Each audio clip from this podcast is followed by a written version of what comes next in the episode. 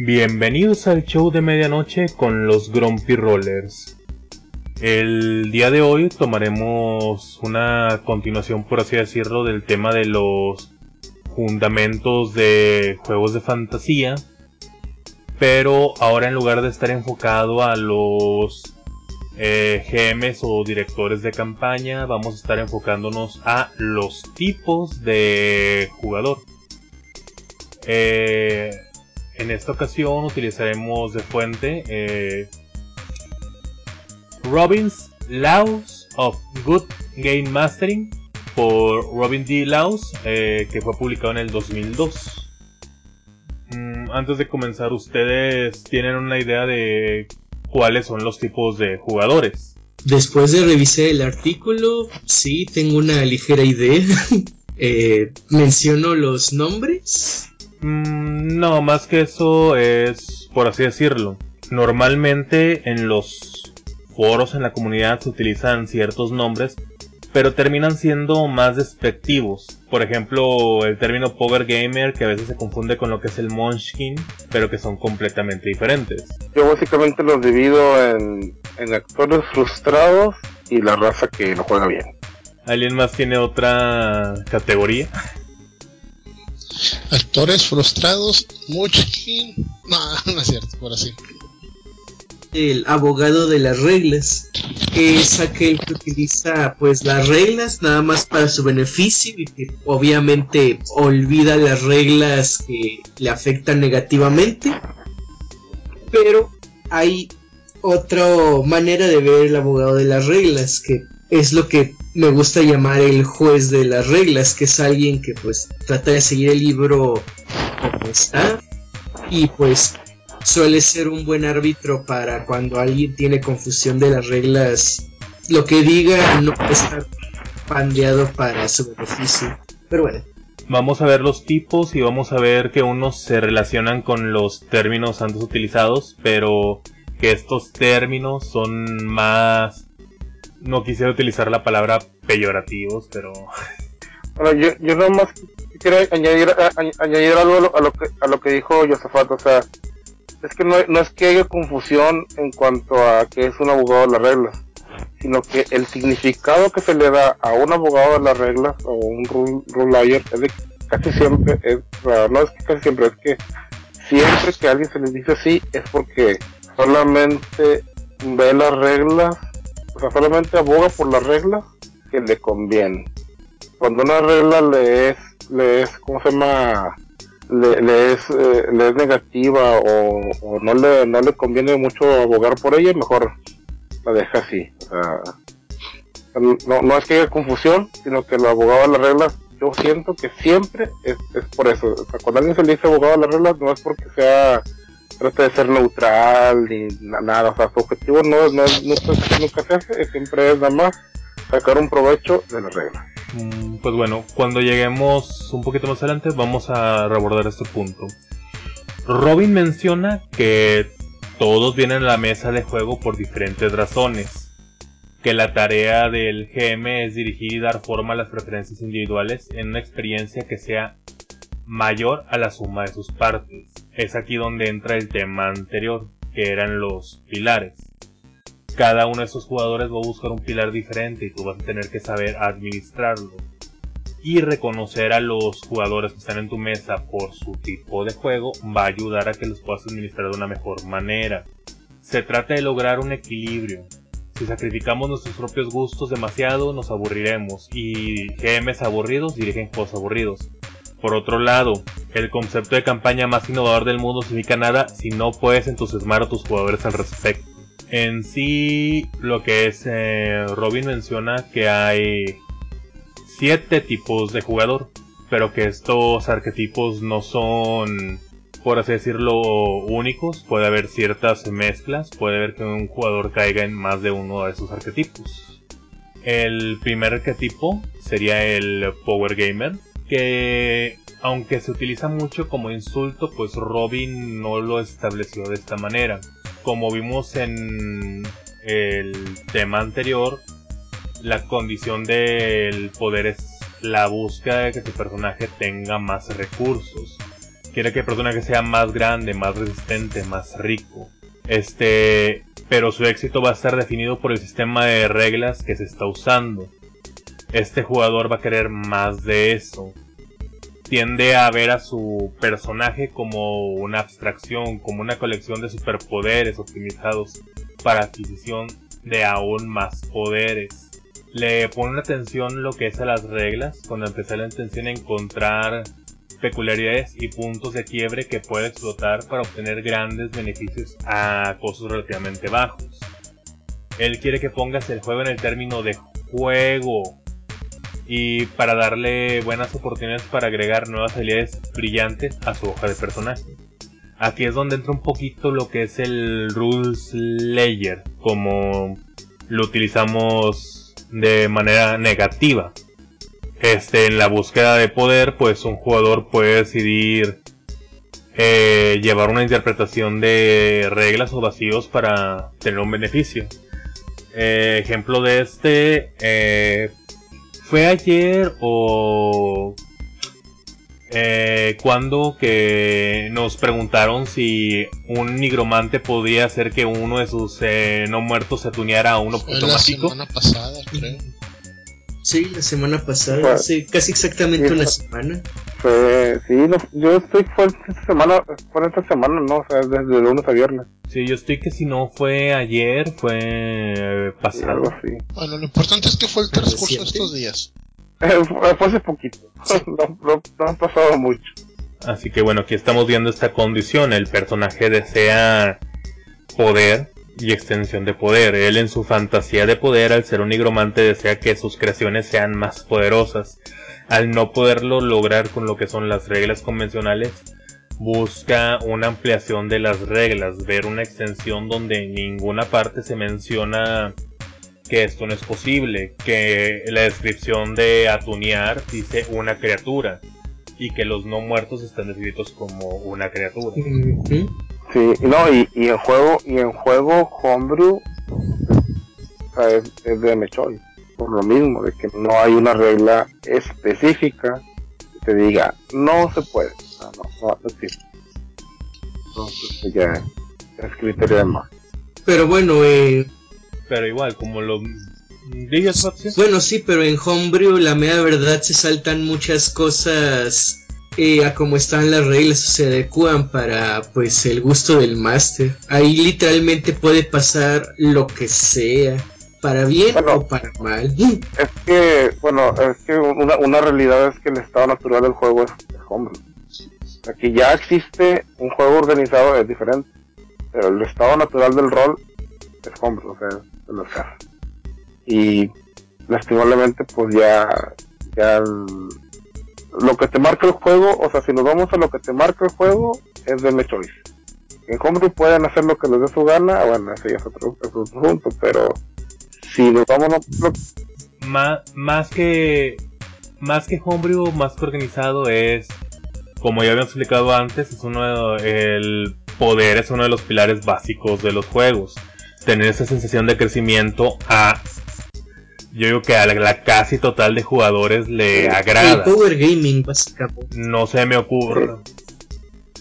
No, no considero que haya un jugador que diga, ay, no, ahora tengo spells de nivel 5. Yo no quería tener esos spells. Eh, diré que quizás parezca divertido, pero ya después de un rato te das cuenta que no lo es tanto. Pero bueno, digo, cada quien no. Yo solo quiero mencionar eh, con respecto a lo de que el homebrew es el estado natural, ahí yo discrepo. Si por ejemplo alguien juega con las reglas bases de, por ejemplo, Calabozos y Dragones quinta edición, está jugando Calabozos y Dragones quinta edición. Pero ya al momento de hacer homebrew, no estás jugando Dungeons and Dragons quinta edición, estás jugando otra cosa basado en Dungeons and Dragons quinta edición, pero ya es otra cosa. Podríamos, podríamos decir que hay dos puntos que podrían ser uh, un parteaguas. Dungeons and Dragons nace de una homebrew de... Primero era Gettysburg, hicieron homebrew para hacer chainmail, otro grupo hizo este homebrew de chainmail para en lugar de utilizar escuadrones utilizar unidades. Y ese homebrew llevó a hacer Dungeons and Dragons.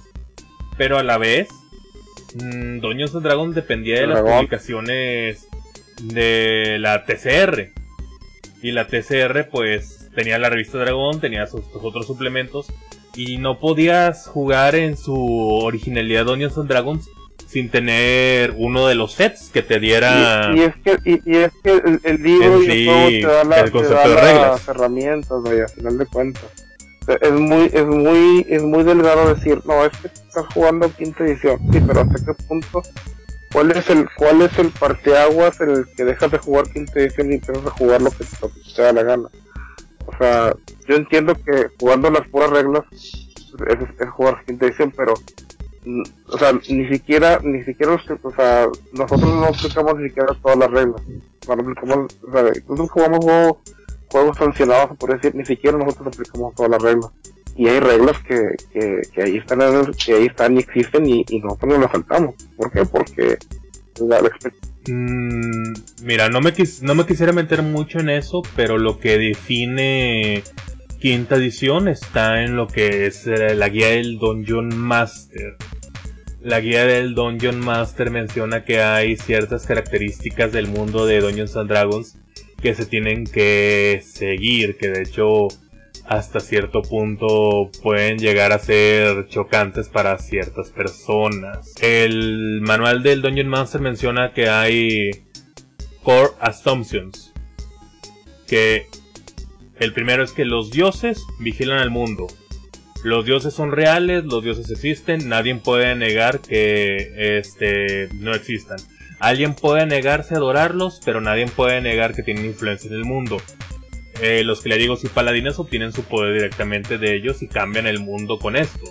Este, la mayoría del mundo está sin eh, sin explorar. La asunción de que el mundo es antiguo, de que ha habido guerras anterior a este, la, idea de que ha habido civilizaciones previas que han dejado ruinas y que han dejado magia olvidada. Que el conflicto moldea lo que es la historia del mundo y que el mundo es mágico. Si yo altero estas core assumption, yo ya no estoy jugando Dungeons aunque, and Dragons, aunque, aunque apliques todo el SDR. Sí. Si yo digo que los dioses no existen, que son solamente conceptos morales, ya no es Dungeons and Dragons. Si yo pongo una campaña en la cual no hay magia, ya no es Dungeons and Dragons. Es, es, es, ¿cómo se llama? Es, es, ¿cómo se llama? Quinta edición. Si ¿Quién te dice? pongo un si pongo un setting que sea en una era hiperbórea y decir que el mundo es joven y se está empezando a formar, eh, tampoco es Dungeons and Dragons. No estoy muy de acuerdo. No. Es que te, te digo, son chocantes para algunos, pero eso está escrito en la guía del Dungeon Master. Pero en cuanto a reglas, pero, pero, Y, no, pero- y te digo, y no quiero abordar en ese punto porque el punto ahorita no estamos discutiendo homebrew contra organizado, estamos diciendo qué tipo de jugadores Bueno, hay. sí, mejor regresemos al tema original. Eso nos puede dar para varias horas nada más de ese único punto. Les digo, a mi parecer, todo jugador tiene un poco de power gamer en él. No conozco a, ni- a ningún jugador que no le brillen los ojitos cuando describas cómo hay un ítem mágico.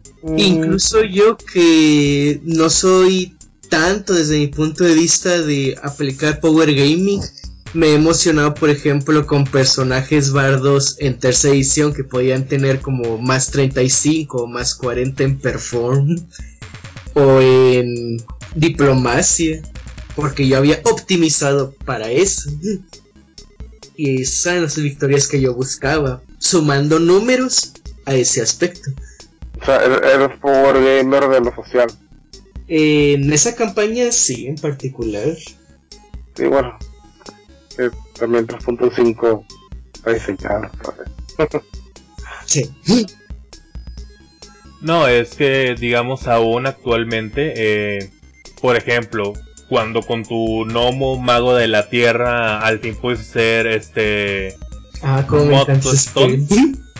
ves, o sea, aunque el objetivo de tu personaje en sí no era alcanzar los niveles más altos de la magia, te emocionó un poco poder lanzar conjuros que modificaran la tierra y que pudieran tener un mayor efecto.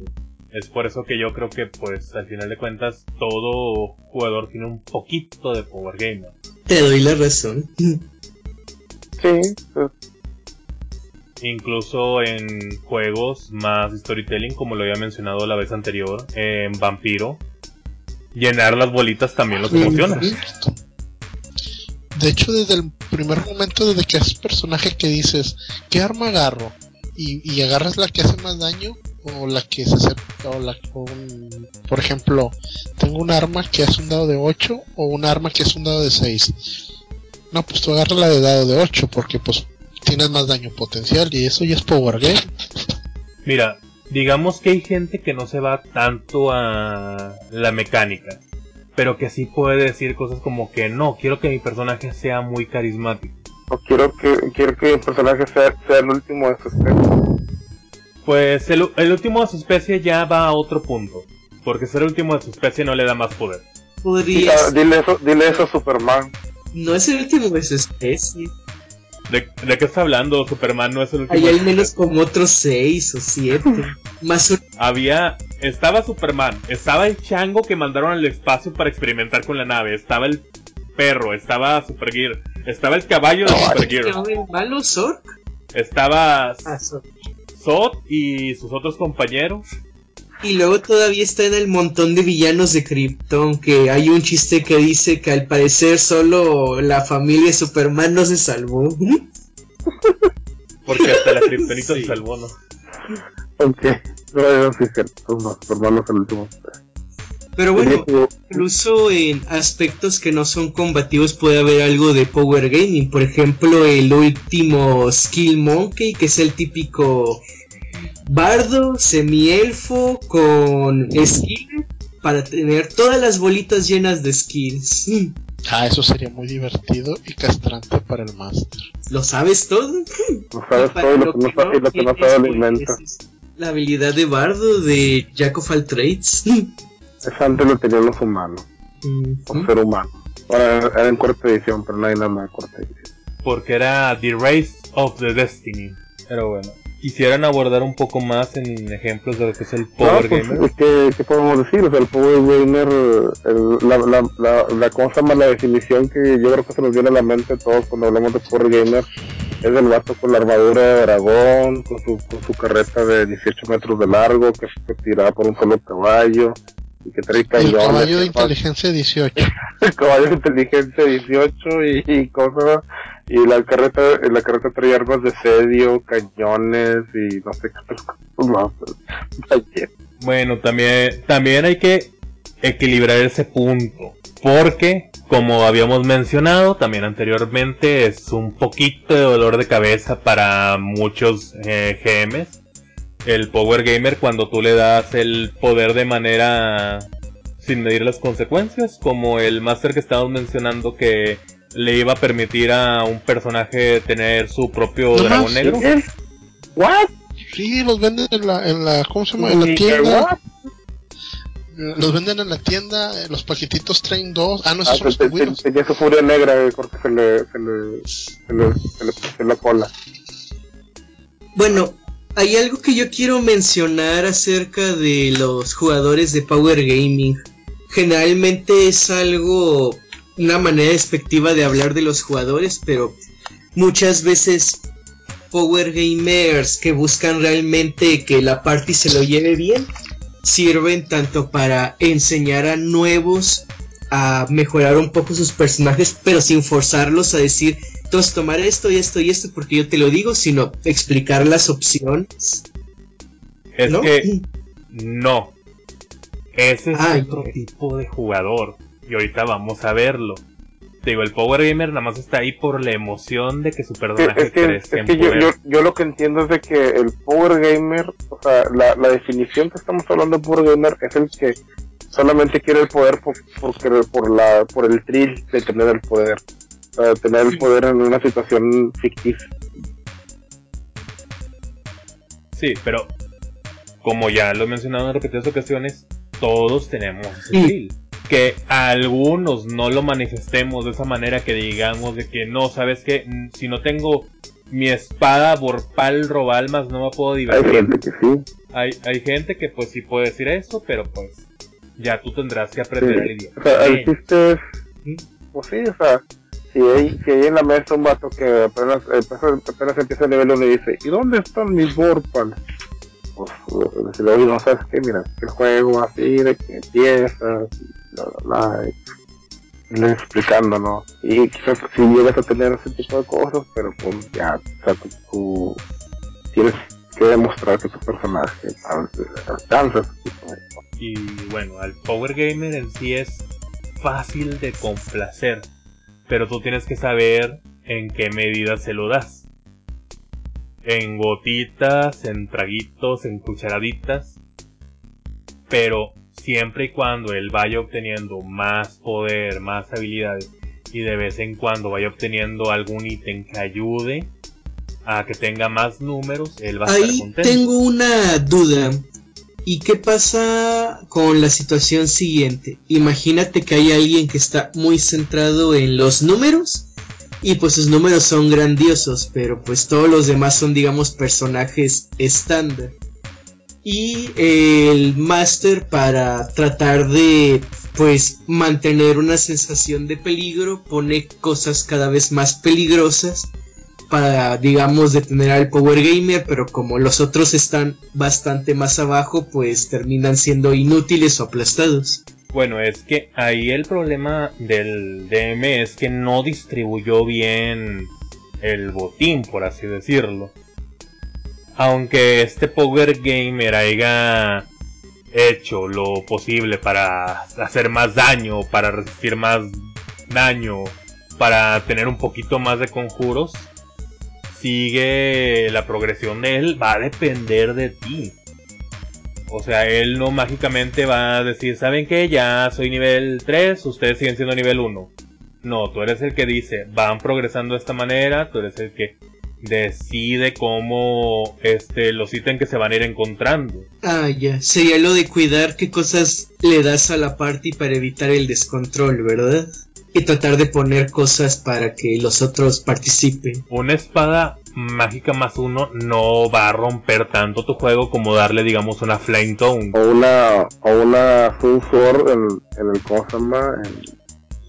en, en, en astral O como la vez pasada que pasó cuando terminamos la del Averno.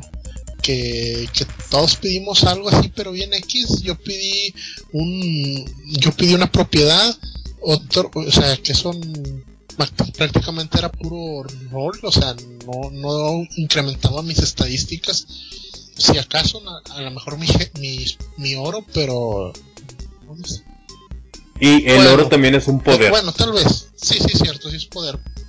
Pero en el formato que estamos jugando, no creo que, re- que, que llegue un punto donde con dinero pueda comprar una armadura más 3 o un, un escudo más 3. O sea, por el formato que jugamos. A lo mejor en otros juegos los puedes comprar. Entonces, este, cada quien pidió algo así y uno pidió, dijo, no, yo quiero un, yo quiero un cinturón, ah, no, yo quiero la fuerza de un, de un gigante de, de gigante de tormentas". las tormentas, ¿no? Es que dijo, quiero ser tan fuerte como un gigante de la tormenta. Y ¡pum! Ahora es un gigante de la Y tormenta. deja de ser jugable. Sí. No monstruos en los pueblos. Este, hay... No recuerdo si era de Chen Comics o de quién que puso este de que bienvenidos al curso de DM. Aquí van a aprender este cómo ser un buen eh, DM. Y un vato levanta la mano y de que oigan y si alguien está impidiendo que los demás se divierten y se le pone la cara bien siniestra al que está dando la conferencia y de que haces un ejemplo Es de. Arcade. Sí. Penny No, creo que sí era Shell. Ah, no, sí es Penny Arcade, sí es cierto. Porque es de cuatro, cuatro, cuatro, poderes. Paneles.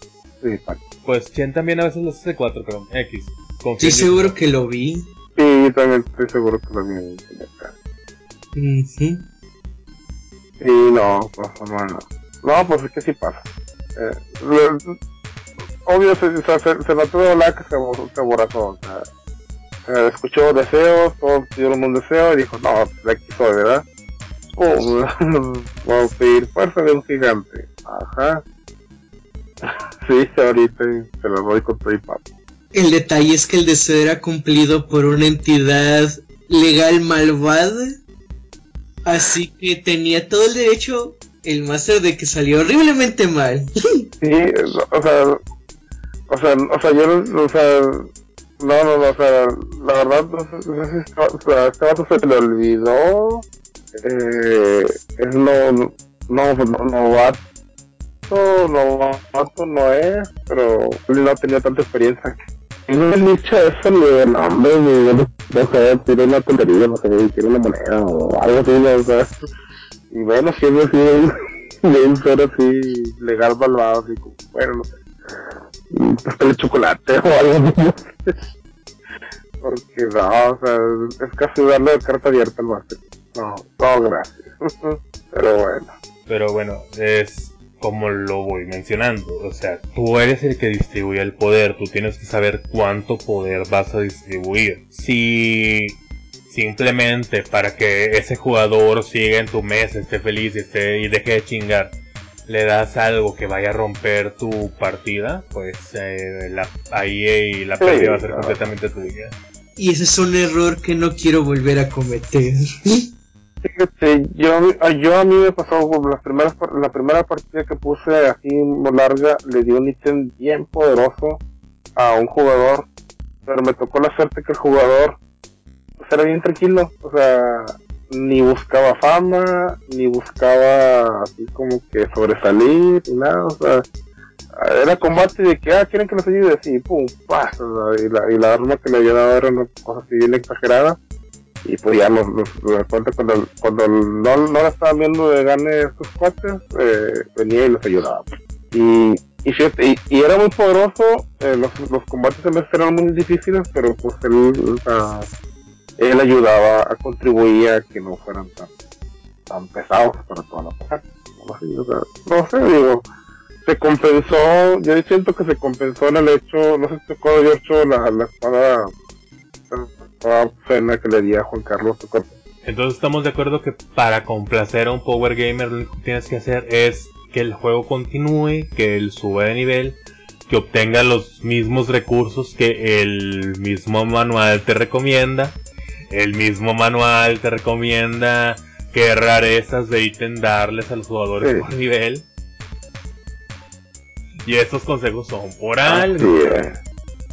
la, la, la verdad, la verdad, la verdad, si, el- si, el, si la mayoría de los masters leyeran la guía de master, ¿verdad? Antes de una partida, yo creo que se evitaría muchos problemas. Aún y los masters no van. Pero bueno, hoy no estamos hablando de Masters, que luego nos vamos a desviar otra vez del tema. Bueno, continuamos con el siguiente tipo de jugador. Sí, yo creo que ya todo, todo ha sido dicho por game. El, siguiente, tipo de jugador es el bot kicker. Es, quiere desahogarse con un poco de la anticuada violencia. Elige un personaje simple, listo para el combate, ya sea o no la mejor ruta hacia el poder y el éxito en el sistema. Después de un largo día en la oficina o en el aula, él quiere que su personaje golpee a los enemigos y una vez más demostrar su superioridad eh, sobre todo los que lo desafían. Él puede preocuparse lo suficiente por las reglas para hacer que su PC, eh, su PC un motor de destrucción óptimo o puede ser indiferente a ello siempre y cuando llegue a golpear cosas. Él espera la, eh, le proporciones eh, muchas oportunidades de participar en combate y en la obtención de victorias. Es como un derivado del por game. No tanto, porque hay diferencias. Una situación que yo considero de boot kicker es, por ejemplo, cuando mientras vas recorriendo un calabozo y digamos que tienes una party de nivel 5 o 6, te encuentras una habitación llena de, digamos, kobolds. Y pues lo que va a hacer el boot kicker es ir y agarrarlo a madrazos y ganar el enfrentamiento. Quizás no es un enfrentamiento difícil, quizás no reciban mucho daño, pero gasta algunos pocos recursos. pero en parte por el cual existen algunos enfrentamientos fáciles es también parece Rush de Granada de que, oh, qué fuerte estoy comparado con nivel 1, todos estos los sacaré bien fácil ahora. Fue como el, fue como la vez pasada del Goblin que, que le pegué le hice 32 daños. Supongo que sí. Fue creo que la partida de este Víctor que estábamos jugando. Entonces yo me escondí y le salté un goblin así que iba pasando y le di un martillazo y le hice como 32 daños y eran no letales, pero me dijo Víctor que como era mucho daño, no letal se asustó y se murió de azúcar. o algo así.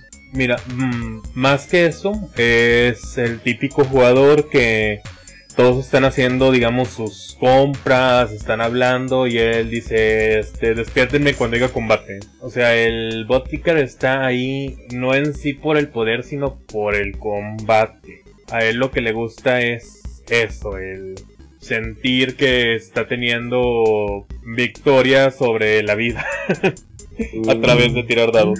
Pues más que nada lo que decías, ¿no? O sea, de que se relaja, no sé, pretendiendo que es alguien que está golpeando gente en, otro en otro mundo. eso, eso, eso le, le, reconforta, no sé. Oye, hacer actividad violencia, hacer algo de actividad violenta en un entorno controlado es relajante. A mí me gustaba mucho cuando iba a karate y golpeaba gente con permiso de esa propia gente. ok. Aquí, a diferencia del Power Gamer, no considero que todos los jugadores tengan algo de bot kicker. Incluso hay jugadores que intentan evitar lo más posible lo que es el combate. Lo mencionábamos de este fighter que decía, ay no, si me voy enfrente me van a hacer daño. Ah, sí, cierto. Oh, es que si me pongo enfrente me van a pegar a mí. Oh, sí, es la idea. Igual, el, el bot kicker va a estar feliz mientras haya combate, no tienes que hacer gran cosa. El problema del bot kicker sería, por así decirlo, si estuviera una campaña muy pesada de storytelling o role playing, en el cual no pueda tener su oportunidad de pues, ejecutar la vieja y confiable. Y no puede pasar también que provoque la propia violencia.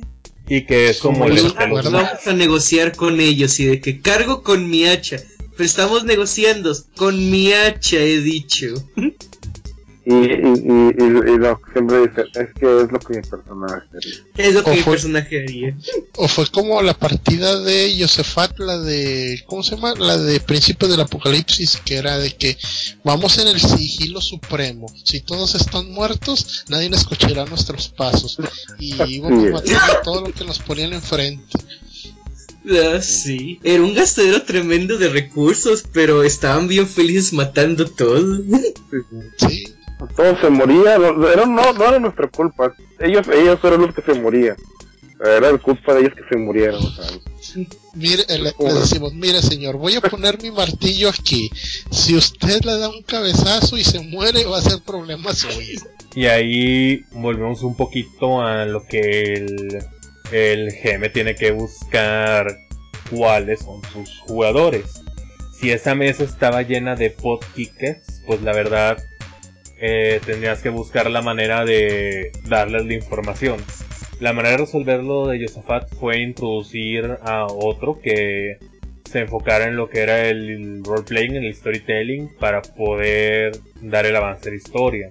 Pero pues también tú como GM puedes decir de que no, sí, y después de que derriban al capitán de los bandidos, notan que en su tesoro hay una cartita que dice, sí, yo soy el malo maloso. Literalmente se encontraron con el diario del profeta de la tierra.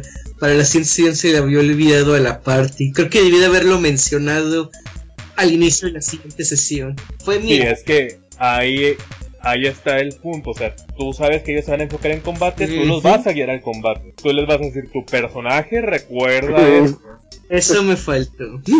Eh, o sea, al bot kicker no le molestaría mucho que la aventura fueran reales siempre y cuando lleguen a la sesión violencia. no, lo puedo, no lo puedo negar, eso es divertido. Mira, recuerda, si la violencia falla es que no estás usando la suficiente. No, saberlo es la mitad de la batalla. La otra mitad es violencia excesiva. violencia innecesaria. Ah, no, pues, no, pues sí, el, el bot kicker, pues sí, o sea, lo malo es como tú dices, cuando el bot, cuando hay un bot kicker y está en una partida donde es puro roleo, que es como que el caso extremo, así de que no, es que ahora están en el baile del duque, bla bla bla, y están haciendo una están haciendo una cena con todos los altos funcionarios y el botiquer pues está ahí en la, en la.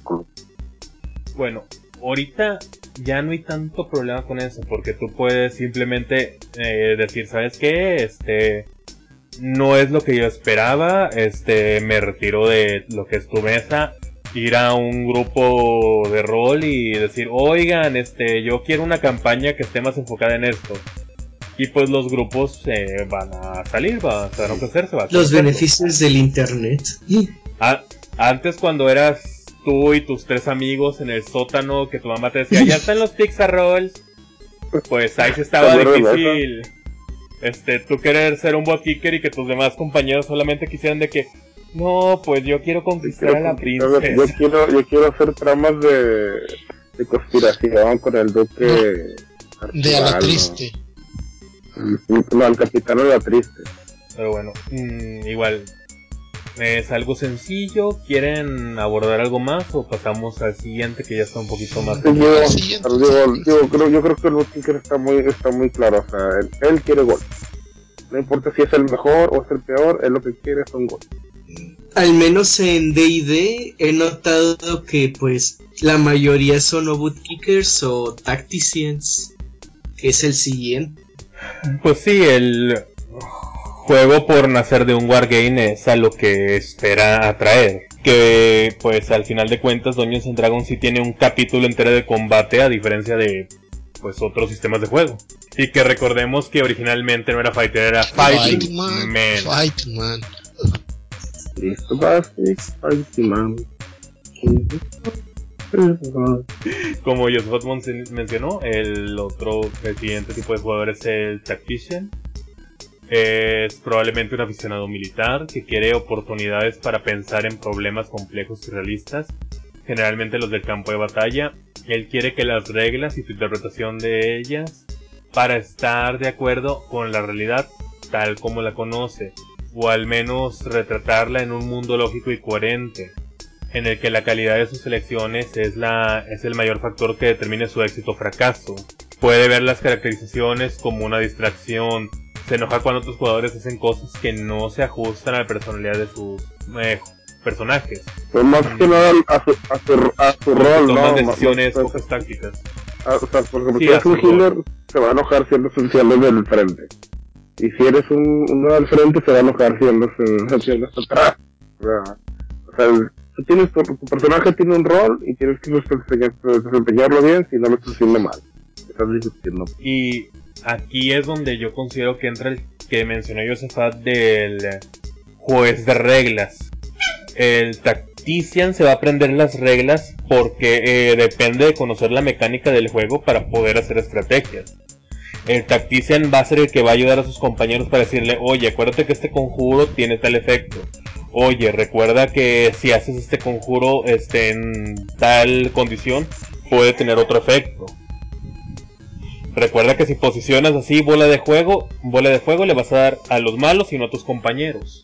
Porque si yo uso muro, si tú usas muro de hiel, de agua, y yo uso, eh, ¿cómo se llama? El Storm, podemos congelar a los enemigos. Entonces, mm, yo creo que ahí va el que estaba mencionando. Sí, el más dispuesto a tratar de ayudar a los nuevos a conocer sistemáticamente el juego y ayudarles a mejorar. También, por ejemplo, desde el punto de vista jugador, generalmente tener a gente de tipo táctico en el equipo, al menos de mi parte, si no son muy estresados porque haga decisiones incorrectas, como ahora que lo pienso, varios se frustran nada más de ver mis personajes. Es que como ellos suelen tener mejor balance entre combate y estrategia, yo no necesito preocuparme tanto por cubrir esos flancos. Y ya me ocupo de cosas utilitarias o cosas que se me den la gana en ese momento. Sí. Que ahí es donde puede entrar un poquito de lo que es el subóptimo y el min-maxer. El min-maxer ya lo hace en comprensión de las reglas.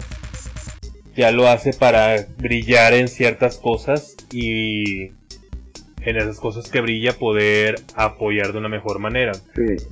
Este, a diferencia del Power Gamer que simplemente es quiero ser más fuerte, él dice pues si tengo un bárbaro es conveniente tener fuerza alta porque así las mecánicas me benefician de una mejor manera. Sí, bueno, yo, yo me considero, yo me considero un táctico, bueno, algo de táctico. O sea, que sí me gusta, por ejemplo, si hago, si hago un fighter, que, que, se, que pueda hacer bien, desempeñar bien su rol de fighter. Si hago un, o sea, un mago, que pueda desempeñar bien su rol de mago. Si hago un healer, que pueda hacer bien su rol de healer. Porque bueno, pues, eh, porque yo siento que es el estilo de juego, no sé, acaso alguien en la, por, por fuera la, gente me diga, no, pues es que es un boutiquer o es un power o algo así, pero me gusta así, según la, como yo me veo, me percibo a mí mismo, es más que nada siempre voy por el lado así ese de la, Pero tenemos que ver igual que haya un equilibrio en el juego. Eh, por ejemplo, eh, recuerdo fue la semana pasada o la antepasada eh, en la taberna. Estaba en una mesa pequeña, este, estaba jugando yo, eran otros tres jugadores aparte de mí. Y esos tres jugadores pues estaban basando un poquito más en roleplaying. No hay ningún problema con eso. Aquí se vieron beneficiados de que yo fuera un tactician porque les podía decir de de una mejor manera sus habilidades. Por ejemplo, un mago que decía que era simplemente el mago más poderoso, eh, no conocía la descripción de sus conjuros. Y al yo ayudarlo con las descripciones de los conjuros, él pudo utilizarlos de una mejor manera. Por ejemplo, Shadow Blade que él no estaba aplicando. Bueno, el máster también es un poquito más novato. Así que no, mm, no recordaban que Shadow Blade tenía un efecto de que en Dim Dark o en este, Oscuridad Total tiene ventaja al ataque. Por eso es el preferido de los, de los los Entonces él puede cumplir su función de role playing, de decir que su poderoso mago absorbió las sombras y liberó su cuchilla de oscuridad pero pues gracias al Tactician esa cuchilla de oscuridad sí pegó. Eh, es, lo, es lo padre ser un Tactician. Ahí tengo una pequeña pregunta. ¿Los jugadores de tipo Tactician son los más predispuestos a que cuando yo hago un personaje completamente al azar y completamente subóptimo sean los que se enfaden? Sí se pueden llegar a enfadar. ¿Por qué? Porque el Tactician busca que el grupo cumpla papeles. El Tactician pues va a buscar que el healer cure, que el mago haga su función de conocimiento y de hacer daño, que el fighter o el bárbaro estén recibiendo los golpes mientras eh, desvían la atención de las otras unidades. Y si tú haces una unidad que no tenga foco, para ellos va a ser más difícil este hacer una estrategia. Aunque yo estaba bastante contento con mi Fighter Bardo Sorcerer. No, Bárbaro no, Tú, podrías ser el hombre más feliz del mundo, pero para el Tactician va a batallar un poquito más en, en buscarte algo que puedas hacer bien. En especial porque mi personaje hacía de todo, pero nada lo hacía bien. sí. Entonces, por, ejemplo, el Tactician tienes el nivel de bárbaro, pero no tienes el nivel de un bárbaro, entonces no te puedes poner de frente, pero tampoco no tienes spells para soportear porque pues, no tienes los niveles de, de clérigo para poder soportear, entonces no te puede poner atrás porque atrás no vas a hacer nada, entonces ah, ahí lo pones ahí en una encotijada y ah, enojar, el, el que se enoja pierde pero simplemente si no, no, le haces el trabajo fácil a un tactician. Yo como quiera me confío a veces un poco porque como a veces son mesas grandes de 5 o 6 personas, desde que, ah, los puestos están cubiertos, no necesito tomarme en serio la creación mientras sea útil. Y, y, y, cosas y, y, y, en veces ni siquiera, ni siquiera hay tactician, o sea, no, o sea, ya, ya, o sea, no, no es como que siempre vaya a haber un tactician, siempre, no, Oye, ¿y a quién dices que no se toma en serio las, ¿cómo se llama? la creación de personaje? Bueno, y ahí tú como gemes que tienes que medirlo, si en tu grupo no hay tactician, entonces quizás el grid no sea necesario. Eh, quizás utilizar las habilidades como el Pack Tactic no sean tan necesarios. Quizás especificar el, el área de efecto o el Friendly Fire no sea tan necesario si tus jugadores no buscan eso. Pero si, si tienes Tactician tienes que enfocarte en eso. Tienes que proporcionar obstáculos que desafíen este, la lógica y la manera de pensar del jugador. Mm, sí. Oye, nomás aquí quiero hacer más una mención de que, eh, bueno, yo últimamente estoy jugando Warhammer y, y ahí en la raza que estamos jugando, que está jugando Warhammer, hay un vato que, que en verdad es un militar, es, es un general, pues ya, así, general de brigada o algo así. Y, y una vez me tocó jugar con él y él juega Guardia Imperial, que son, pues son un ejército, o sea, es un ejército como tipo estadounidense o algo así, ¿verdad? Y, y sí, o sea, y, y, por lo que mencionabas al principio, de que los jugadores tácticos por lo general son militares, o tú no mencionas algo así como que eran militares, o eran algo así, ¿no? Aficionados a las armas también. Que no militar, bueno, no es aficionado militar, sino que él es un militar.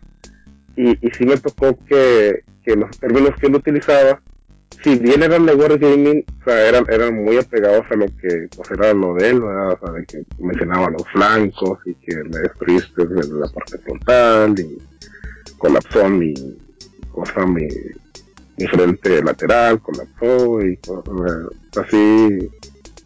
O sea, sí, sí estaba muy metido así en, eso, o sea, sí, sí lo noté que, o sea, sí noté muy diferente la partida a, a como como juegos, a veces he jugado con otros jugadores que son, son aficionados al juego y todo, pero no, no tienen ese ese background de, de militar, ¿verdad? Así me, lo que quería hacer por, por lo que mencionaste al principio de los jugadores tácticos. Actualmente yo considero que los tácticos están cayendo en una minoría en los juegos de rol de fantasía.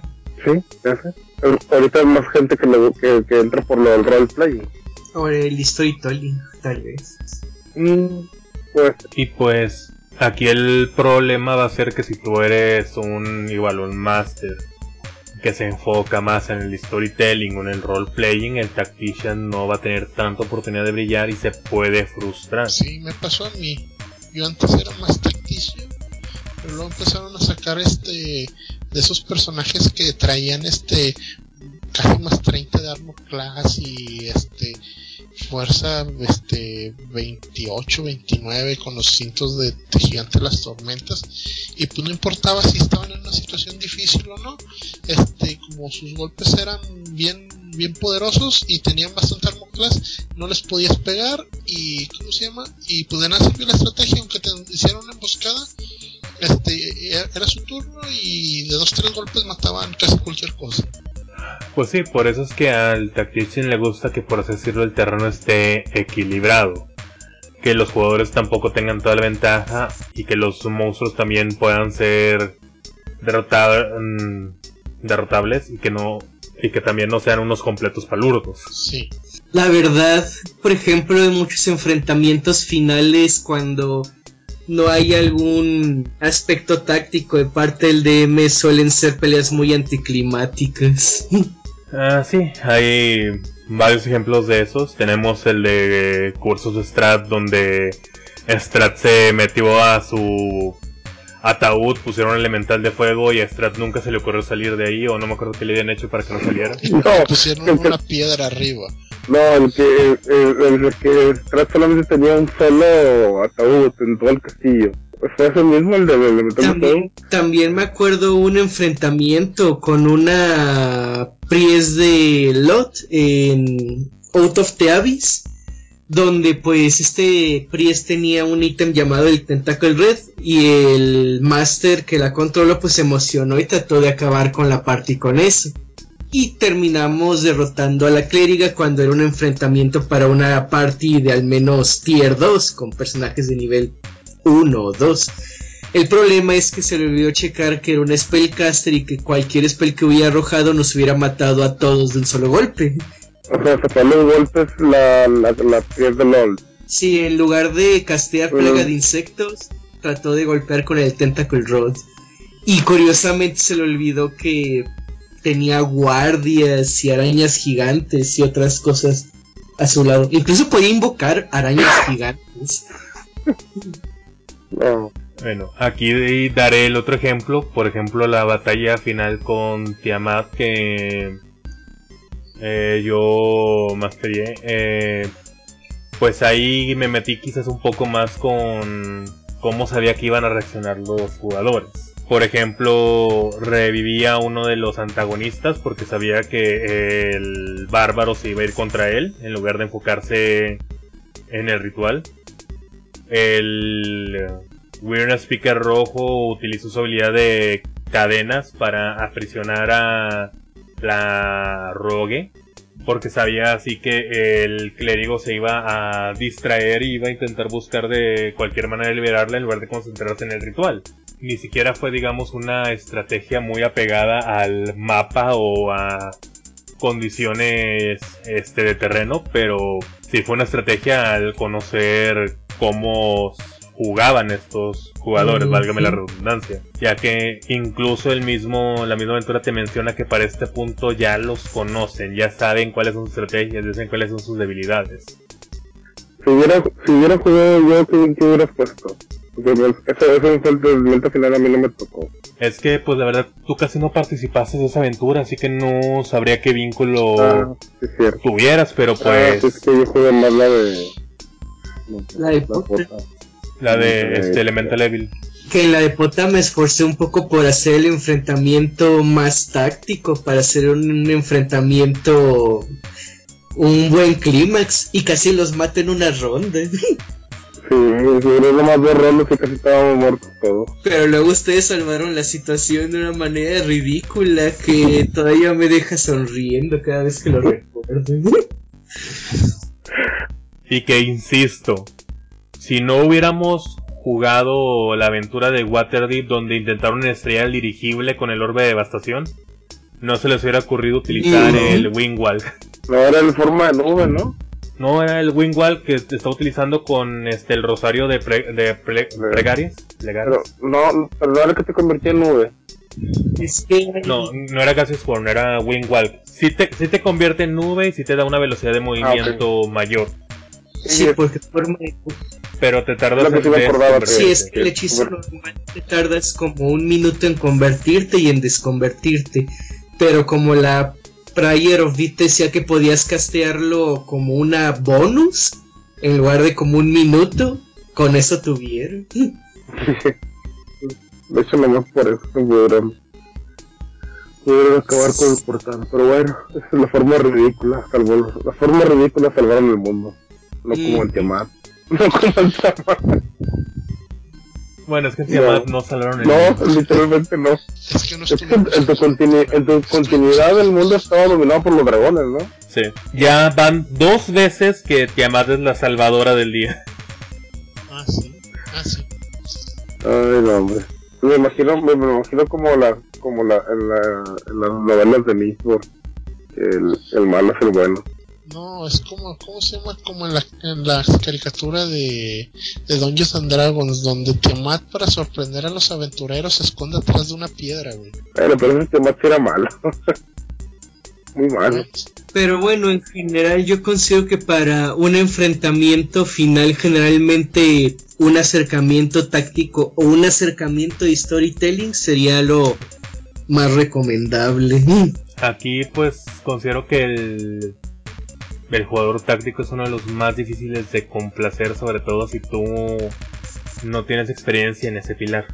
Por eso decías que era el más- uno de los complicados. Sí. Pues, la verdad sí, porque si no usas mucho el mapa o, o tratas de de resolverlo todo con roleo.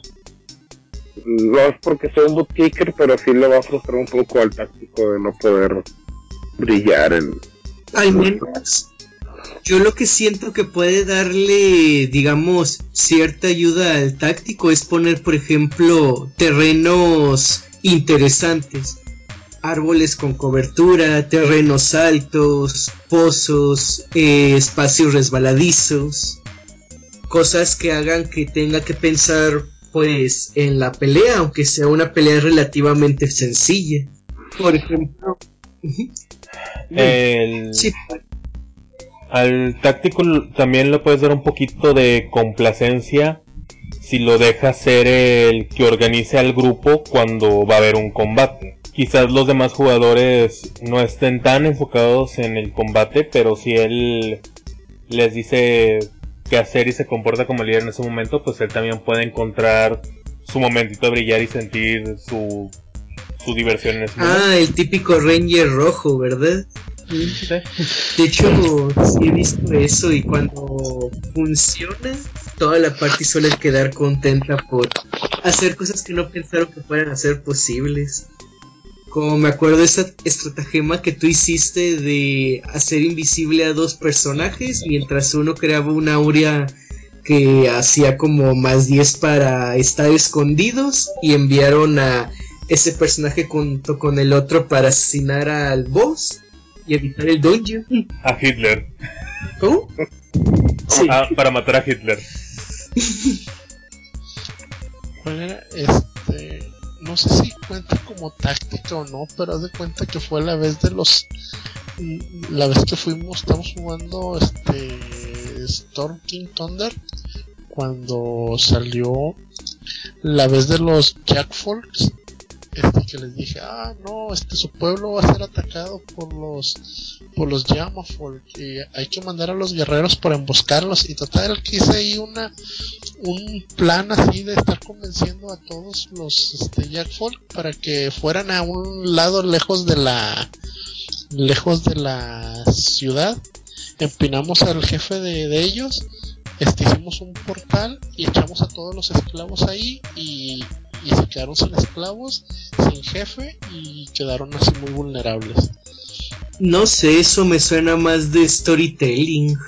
De role-playing storytelling, aunque si es un plan, la ejecución se basó más en pues, el roleplaying. Sí, no, es que, es que el táctico es más que nada de que hubieras de que hubieras hecho algún plan de que, bueno, no, ahora los, los fighters van a estar aquí, y aquí va a estar el, el rogue escondido, y acá va a estar el, el, clérigo curándonos y una vez que nos caemos, alguien que nos vaya a dar una poción o cosas así. Aunque quizás suene contraintuitivo, digamos el táctico le pudo haber decidido separar la parte que los frontales, que no son tan sigilosos, hicieran una ligera escaramuza para distraer a los guardias y que los más sigilosos se introdujeran para liberar a los esclavos es más, más peligroso, pero sí. Eso hubiera hecho un, táctico. O sea, el táctico en sí eh, tiene la idea de que las unidades tienen una función y que la deben desempeñar. Pero bueno, yo creo que no hay nada más que decir del Tactician, creo, ¿sí? Mm, pues por mi parte creo que está bien cubierto, no sé ustedes. Sí, está muy claro que el Tactician, o sea, no es, o sea, no, no busca poder, pero sí busca que el grupo cumpla un rol, un rol, el rol para el cual fue diseñada la, la clase. Entonces pasamos al siguiente punto. El siguiente es The Specialist. Favorece un tipo de personaje en particular que juega en cada campaña y en cada escenario. El subtipo especialista más común es el jugador que quiere ser un ninja, que creo que ahora se transforma al asesino. El casino. Otros especialistas podrían favorecer a caballeros, gente gato, timadores o doncellas vidas melancólicas que gastan mucho tiempo reposando en los claros del este del Feywild con hadas y unicornios.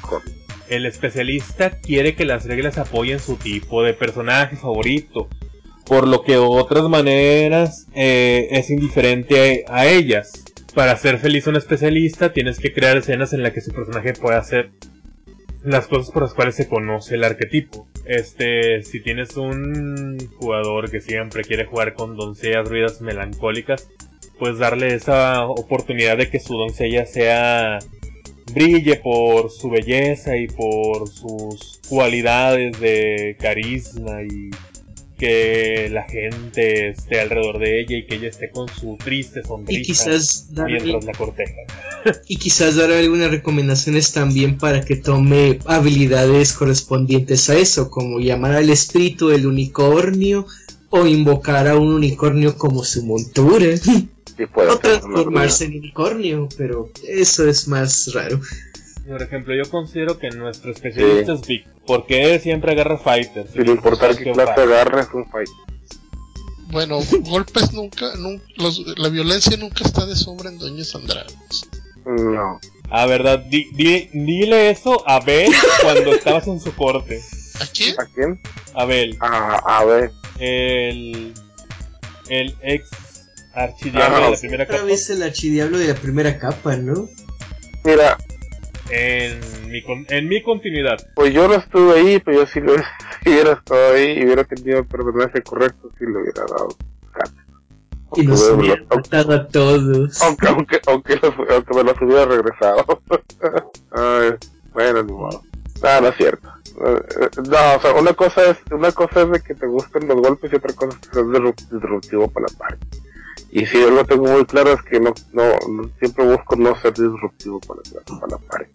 Aún y que mis personajes sean de, de golpes o cosas así. pues, el especialista va a ser feliz y tú lo dejas cumplir su trabajo.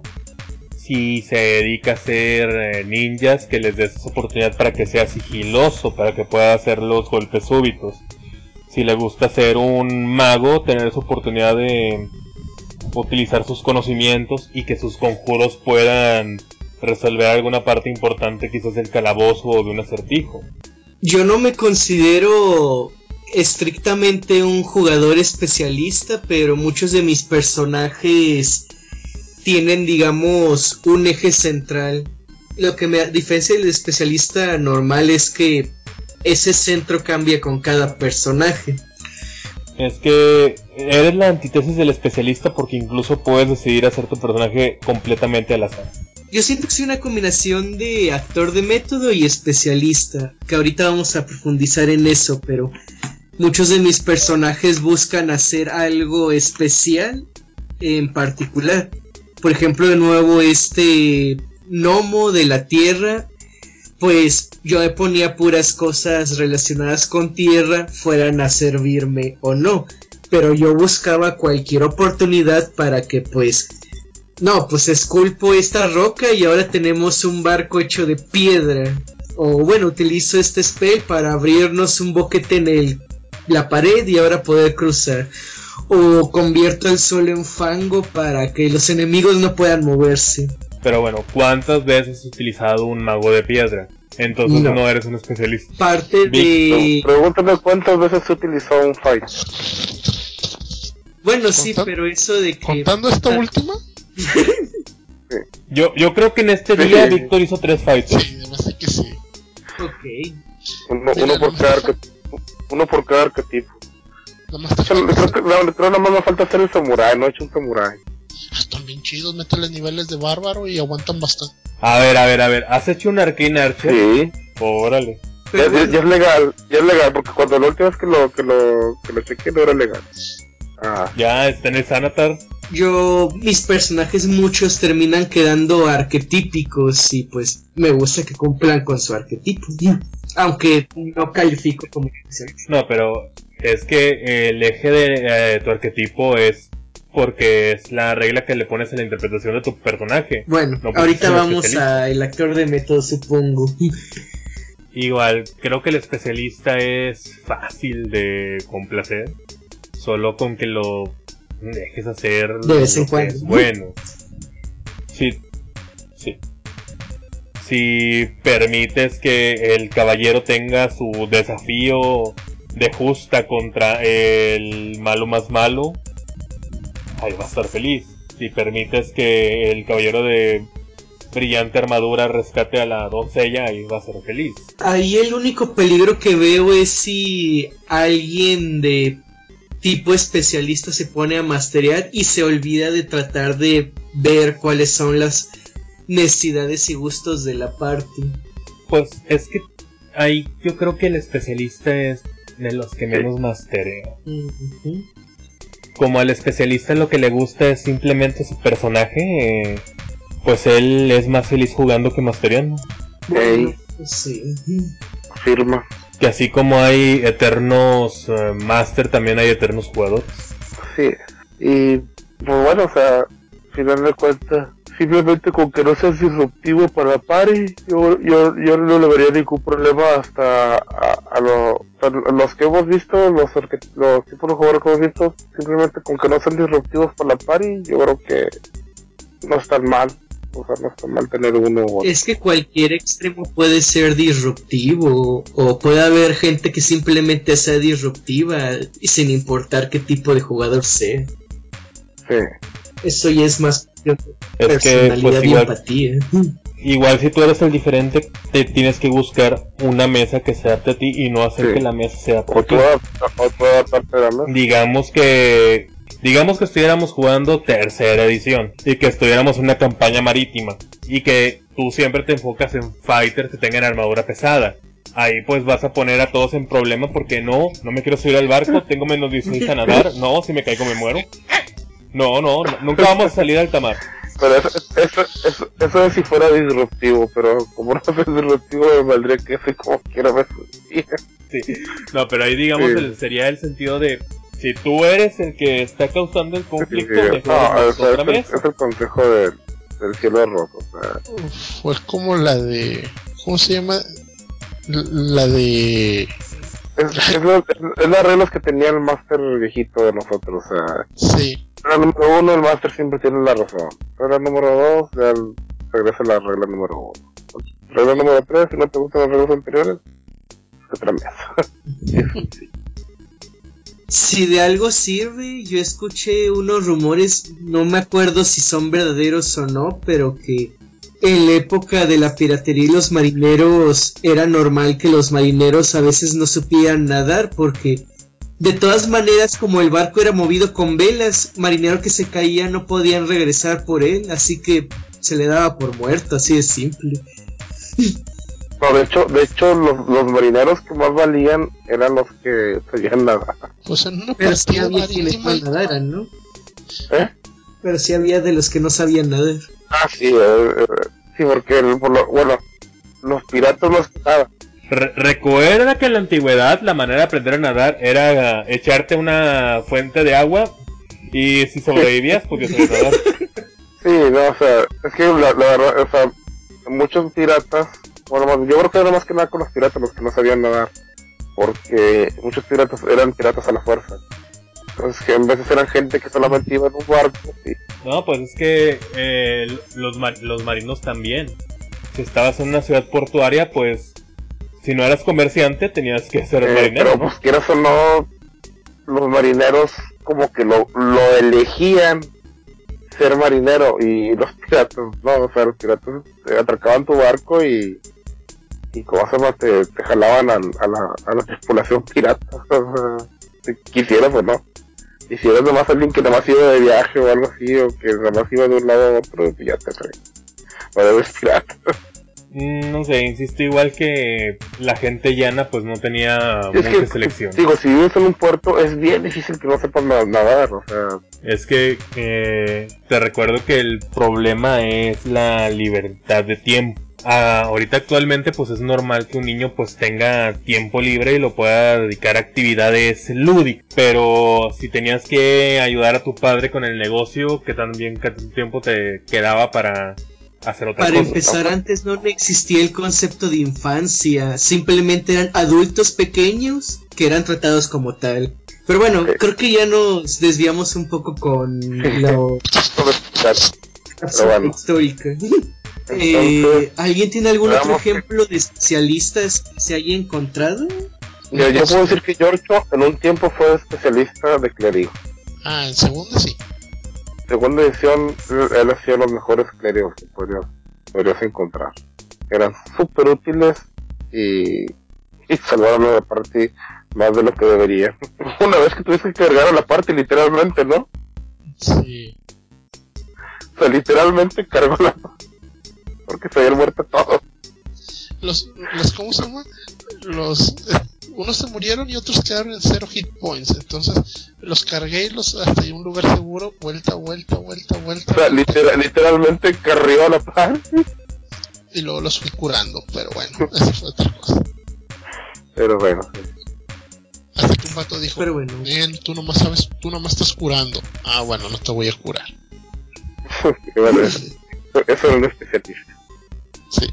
Igual el especialista creo que es de los sencillitos. Igual ahorita pues eh, también por cómo están las cosas y hay cada vez más gente nueva, tampoco creo que es de las más comunes en la Sí, actualidad. sí, es, es, es, es lo, que- lo que más fácil te puedes identificar, porque, por ejemplo, si juegas un personaje y te gustó, quizás a la siguiente quiero volver a jugar el mismo personaje, pero con diferentes opciones. Y, y así hasta que, no sé, te aburre o algo, y ya, y ya que ya tengas tiempo jugando, y ya, ya experimentas con otra cosa. Hasta que hagas un fighter de sabiduría. Ahora, también creo que hay un especialista que es un falso especialista, que es el especialista en bárbaros. Porque, porque le dices así, no sé, así, Iván.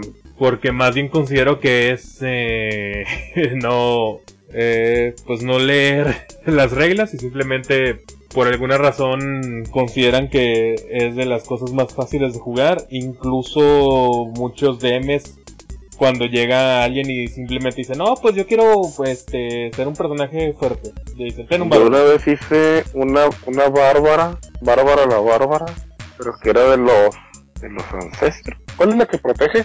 Ancestros. El, celo- la los ancestros, era- porque en su, en uno de los rasgos que tenía era que era maternal con la pari, algo así. Entonces los protegía a, los- a todos los pari. O sea, su, su rol era, era proteger a la, a la pari porque los consideraba su familia. El físico no era la bárbara de Rayman Legends. ¿Y quién? Mm, Rayman Legends. Eh, Bárbara la Bárbara, ¿no se llamaba así? No me acuerdo, yo, yo le puse así porque no se me ocurrió otra cosa. y Es bárbara la barba. que es la bárbara escocesa de caballera roja con pecas, con una cicatriz eh, pequeña en la cara, con su kill y su casco. Eh, Y un hacha del tamaño del doble de su cabeza. La de una forma y grande. No, ni, ni idea que existía un personaje así, pero, pero sí, de hecho, para él debe tener a Bárbara la Bárbara. Yo lo- De hecho, de- de hecho, era una Bárbara de, do- de dos, de dos hachas. ¿Cómo se llama? El único personaje bar- bárbaro que tengo que es este memorable es la mamalucha y está divertido y pues me divierto mucho cacheteando a los enemigos. Pero es bárbaro, bárbaro no era porque Sí, también tenía niveles de no era- monje. Si más no recuerdo era un monje Sí, Kensai bueno. para poder dar chanclazos. Pero Ah, luego lo no, cambié o sea, por no. Es, era- es como, como cuando Sixto decía que tenía un paladín. Era un sorcerer, se creía paladín. O sea, Ay, no era un paladín. Tenía dos niveles de paladín. Y los 10 extra pero de sorcerer. O sea, no era un paladín. Era un sorcerer, se creía paladín. Pero bueno, es, eh, nos olvidamos otra vez. Bueno, pasamos Sí. al siguiente. Sí. Eh, es The Method Actor, el actor de método. Cree que el juego de roles es un medio para la expresión personal fuertemente identificado con los personajes que interpreta. Él puede creer que es, un que es importante para su creatividad establecer diferencias radicales en cada personaje que juegue. Sí, sí, ya, ya, ya. El actor de método basa sus decisiones en la comprensión de la psicología de su personaje y puede volverse un obstáculo si otro de los miembros del grupo espera que lo evite por las reglas o en busca de un objetivo más amplio. Puede ver las reglas como el mejor de las de los dos casos. Un mal necesario prefiriendo sesiones en que los dados nunca salen de sus bolsas eh, las situaciones que prueban o profundizan sus rasgos de personalidad son tu clave para entender al actor de método. Igual el actor de método eh, también se me hace de los un poquito difíciles de complacer. Digo, cuando, tiene, cuando tiene nada más uno en la mesa, sí está, está difícil. Pero no soy tan disruptivo. No, es que es que aunque tengas varios en la mesa, el problema es que cada quien va a buscar No, su Y aquí cosa bueno, no, no quiero dar mi punto de vista. La forma de, la, yo digo siento que la forma como máster de evitarte conflictos con los actores de método es buscar una forma en la que dentro de la historia eh, puedan trabajar en conjunto, o sea que no haya agendas secretas ni agendas, ni agendas, eh, ¿cómo se llama? En solitario. No, es que yo soy de tal lugar y, y yo ando buscando esto. Y no, es que yo vengo de por acá y yo no busco eso, yo busco otra cosa. La, Pues bueno, ahí el va a ser el compromiso tuyo y de ellos. De aquí es donde conviene lo que es la sesión cero, que es crear los personajes en conjunto para y no, no necesariamente tanto puntos, sino, sino que es establecer un, un, un, una- un terreno en un terreno en común para todos los personajes y que todos tengan un fin en común a final de cuentas. Digo, por, por alguna razón se volvieron una party y, y están trabajando y van a estar trabajando juntos para llegar a, a un objetivo, ¿verdad? el objetivo de la partida, de la acción o de... Es que eh, ahí está también el problema, de que si tú no haces la sesión cero para decir que son un grupo organizado, pues ellos pueden decir de que pues no, no nos conocemos y este me cae mal y mi personaje haría esto y nosotros nos quedamos en la taberna hablando con los gente interesante mientras ellos salen y prosiguen la historia. Considero que eso de la sesión cero es importante en especial con jugadores de tipo storyteller y actores de método porque pues sirve como introducción. Y aunque no es necesario para los estos arquetipos mínimo los otros necesitan saber de qué va a tratar la aventura que pues quizás Y- no es una sesión cero pero es lo mínimo que necesitan y aquí es donde me gusta mucho el, el método de, bueno, no, no sé si todavía lo mantenga, pero me gusta mucho el método de la Liga de Aventureros, que te establece ya en el lore los de aventureros. Entonces, ya, ya, ya en base a eso, no importa qué tan, no importa tanto el background, o sea, sí importa el background, pero no, o sea, a la hora de, entrelazarlos, tienes ese, ese, ese terreno en común de que, ah, bueno, es que tú eres de la Alianza de Señores. Y la Alianza de Señores te dijo que ibas a trabajar con estos chavos de, de los, ¿cómo? De los puños, de los puños que eran plateados. Plata. La- el, el guantelete. Vas a trabajar con ellos del guantelete y, y, y tú que eres Centering te estás haciendo pasar ahorita por un guantelete para que vas a acompañar a estos cuates porque están buscando algo que tu facción quiere y, y bueno y, y X, o sea, y, y ya ya tienes ese, ese au- aunque no te, aunque no conozcas su cómo se llama su background individual de cada uno de ellos ya tienes ya tienes un, un terreno en común para entrelazar las historias de ellos Sí, pero ese terreno en común, como lo mencionamos, tú tienes que establecerlo, tienes que hacer ese pequeño esfuerzo extra para ah, introducirlo. Si tú simplemente inicias la sesión y en la misma sesión introduces sus personajes y cada quien dice lo que quiere, ahí es donde puede entrar en conflicto. Si tú te tomas el tiempo de decir, oigan, es que, bueno, vamos a hacer sus personajes, pero tienen que entender que en este mundo, este, para ser un aventurero, este, tienes que pertenecer a uno de estos gremios. Ya es diferente, ya va, a facilitar un poquito más las aguas. Y, es por digo que me gusta la liga de o sea en ese, en ese aspecto me gusta mucho la liga de aventureros porque te da ese, ese, ese terreno en común y, el, y es parte de la creación del personaje bueno no sé si todavía sea parte de la creación del personaje le eliges la facción Eh, al menos desde mi punto de vista, yo considero que eso sirve especialmente para Liga de Aventureros por el formato de mesas rotativas. Es decir, que no siempre es la misma gente en la misma aventura, adecuado para que pues la gente entre y salga. Pero al menos en algo más cerrado como una aventura que vaya a ser trasladada de una mesa fija de inicio a fin, eh, puede darse la oportunidad de profundizar más en características e interacciones propias entre los personajes en lugar de simplemente conexiones con el mundo nada más para arrojarlos a la aventura lo más rápido posibles. Digo, está bien, pero pues, insisto, lo que es la sesión cero sirve más cuando el aspecto de storyteller y el roleplaying eh, pues toman digamos más agencia que pues la parte de combate o no y, como tú dices esto lo decías en, la, en, la, en la, sesión cero. Porque por ejemplo si tienes un, un, actor de método pero los demás no son actores de método entonces la partida sí, probablemente va, va a ir por varios rumbos. Sí, pero pues lo importante es que todos tengan su momento de brillar, no que pues a uno se le niegue por ser minoría. Y bueno, al menos yo me siento especialmente... No, se le niega, o sea, va a poder seguir, uh, ¿cómo se llama?, trabajando con su personaje, pero bajo, bajo el... Bajo ya, ya el, el, terreno en común de que todos se conocen, o si no todos se conocen, mínimo ya tiene una noción de, de, en, qué, en qué parte del mundo está o qué, cuál puede ser su interacción con los demás, con los demás jugadores.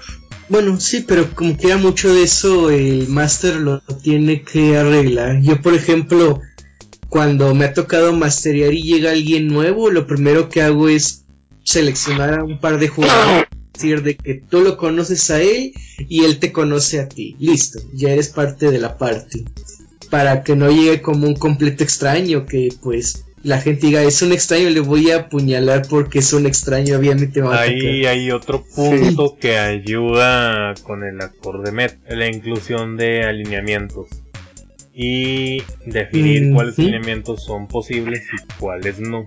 En la liga de aventureros los alineamientos malvados no son posibles pequeñas excepciones por lo mismo de que alguien simplemente diga, no, pues mi personaje es malo, quiere hacer cosas malas y por eso va a hacer cosas malas incluso a los otros jugadores.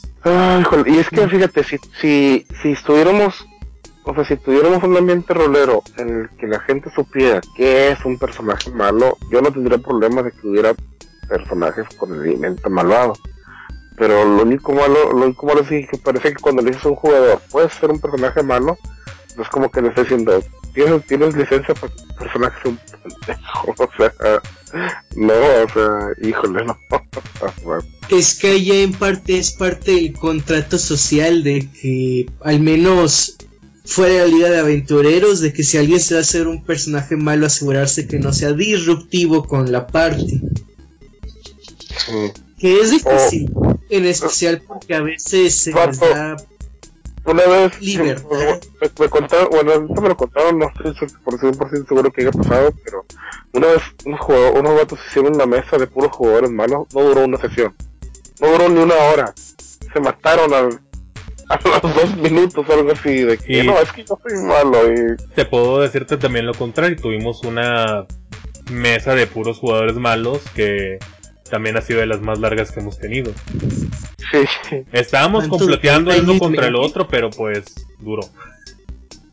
Sí, o sea, no contrato social de no matarnos a menos que estuviera completamente complicado. Como venderme con ninjas.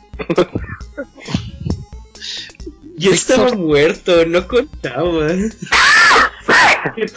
como una abominación no muerta en contra de mi voluntad.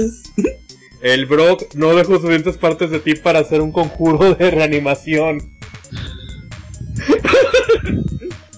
pero, o sea, pero, sí.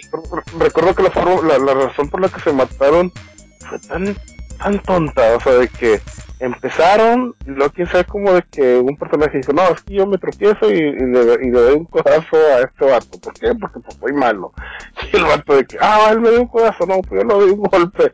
Ah, no, es que me dio un golpe, bueno, yo le tiro un estocada. Es, es, es parte del contrato social, si alguien quiere ser un imbécil, incluso aunque sea legal, bueno, puede terminar matando a la party porque yo soy el héroe y estoy matando a todos los que son más malos que yo. Y él tiró basura, así que me ser llevar ante la justicia. Sí, no. No, la verdad, la verdad, por eso, bueno, esa ha sido mi experiencia con los alimentos malos y por eso yo sí los trato de evitar, o sea, no. no, sí, o sea, sí, entiendo el punto. igual, o sea, lo estoy haciendo muy, muy de mi punto de vista, o sea, no, o sea, yo sé, o sea, yo sé y he escuchado la, la, la partida que, que tuvo Genesis eh, con ustedes y digo, wow, o sea, me hubiera gustado conocer, o sea, este tipo de jugadores pudieran aguantarse las ganas de estarse muy ganando. O sea, puto, o sea,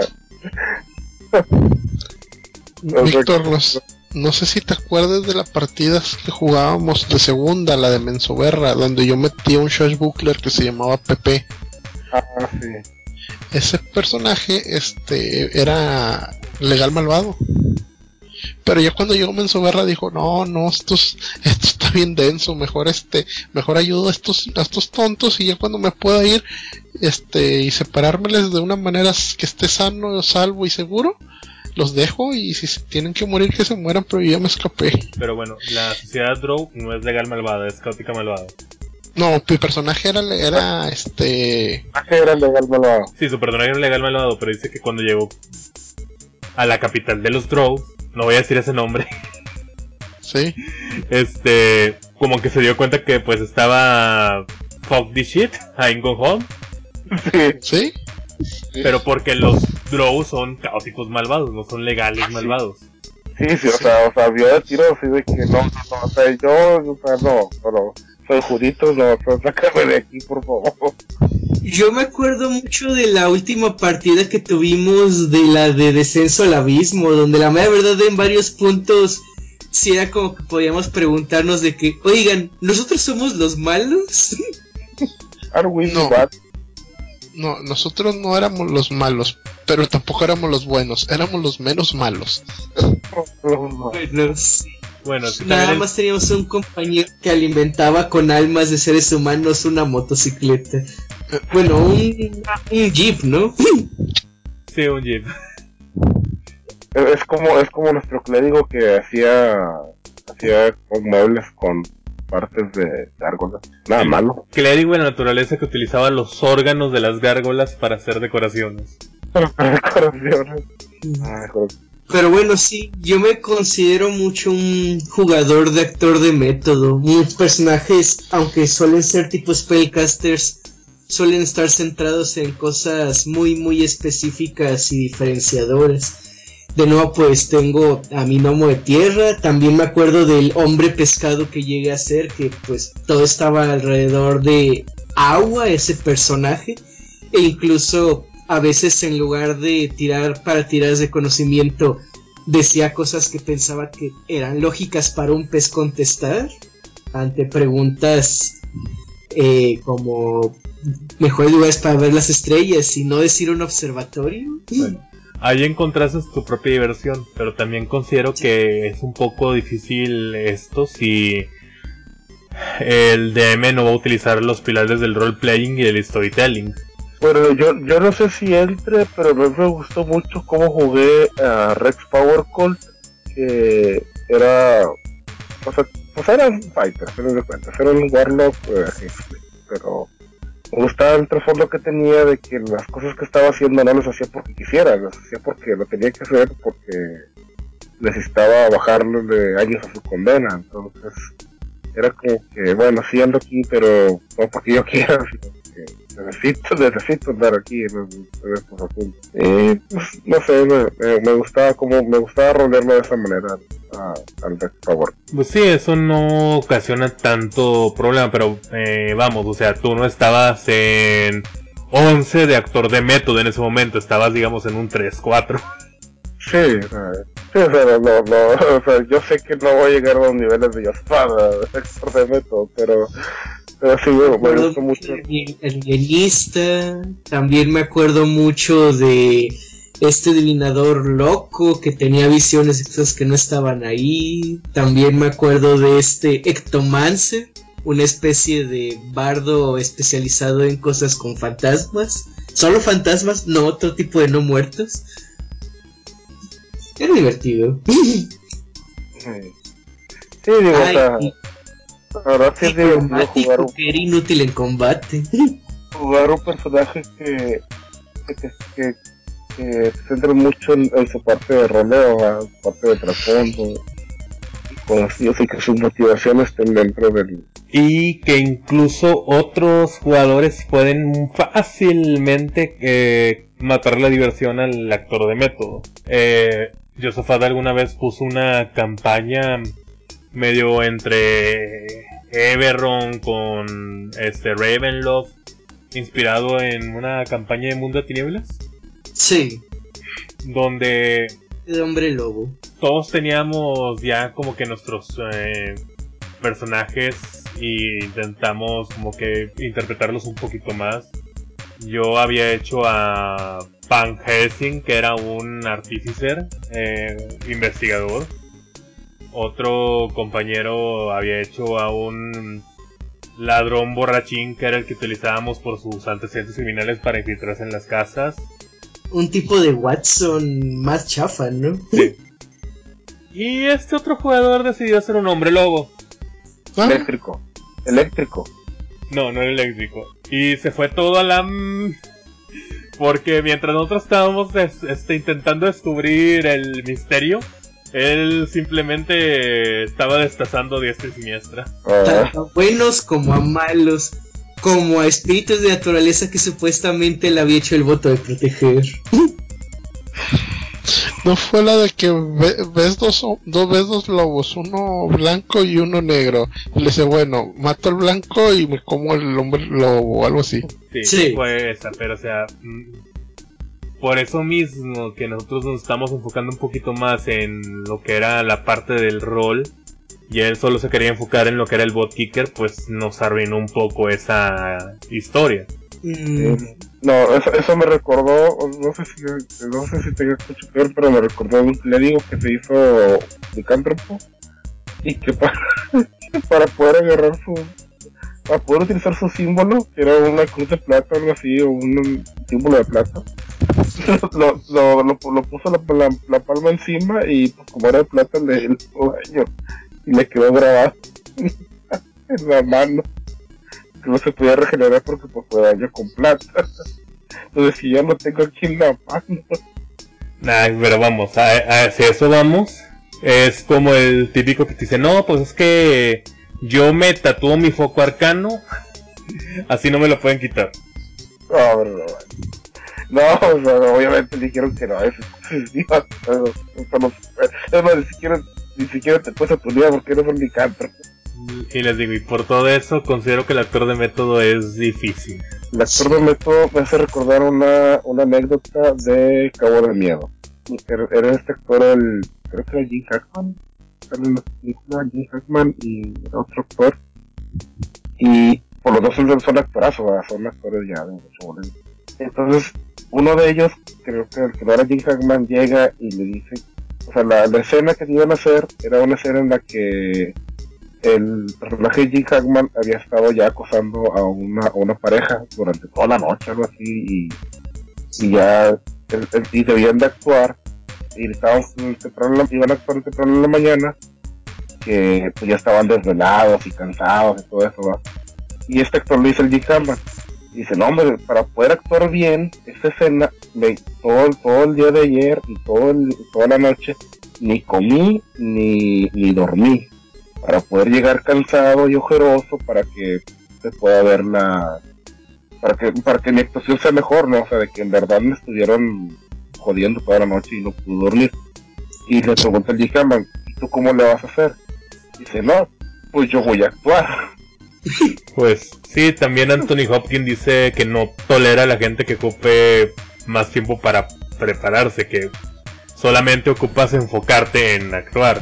sí, sí, o sea, le, le- le- le dijo no o sea yo yo voy a actuar o sea voy a actuar que estoy cansado o sea no no necesito estar cansado para estar de cansado o sea Incluso, pues, Marlon Brandon a veces ni siquiera leía los guiones. Marlon Brandon decía que quería que alguien estuviera así eh, con carteles de lo que iba a leer.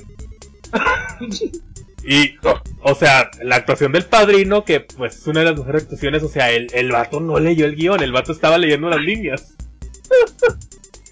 Pero era un buen actor. Sí, Pero- era un excelente actor.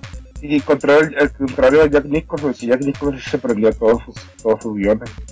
De hecho, dejó de actuar porque ya no se los podía aprender. Mm, pues sí, pero también Jack Nicholson era especialista en, eh, especialista en otras cosas. Pedía.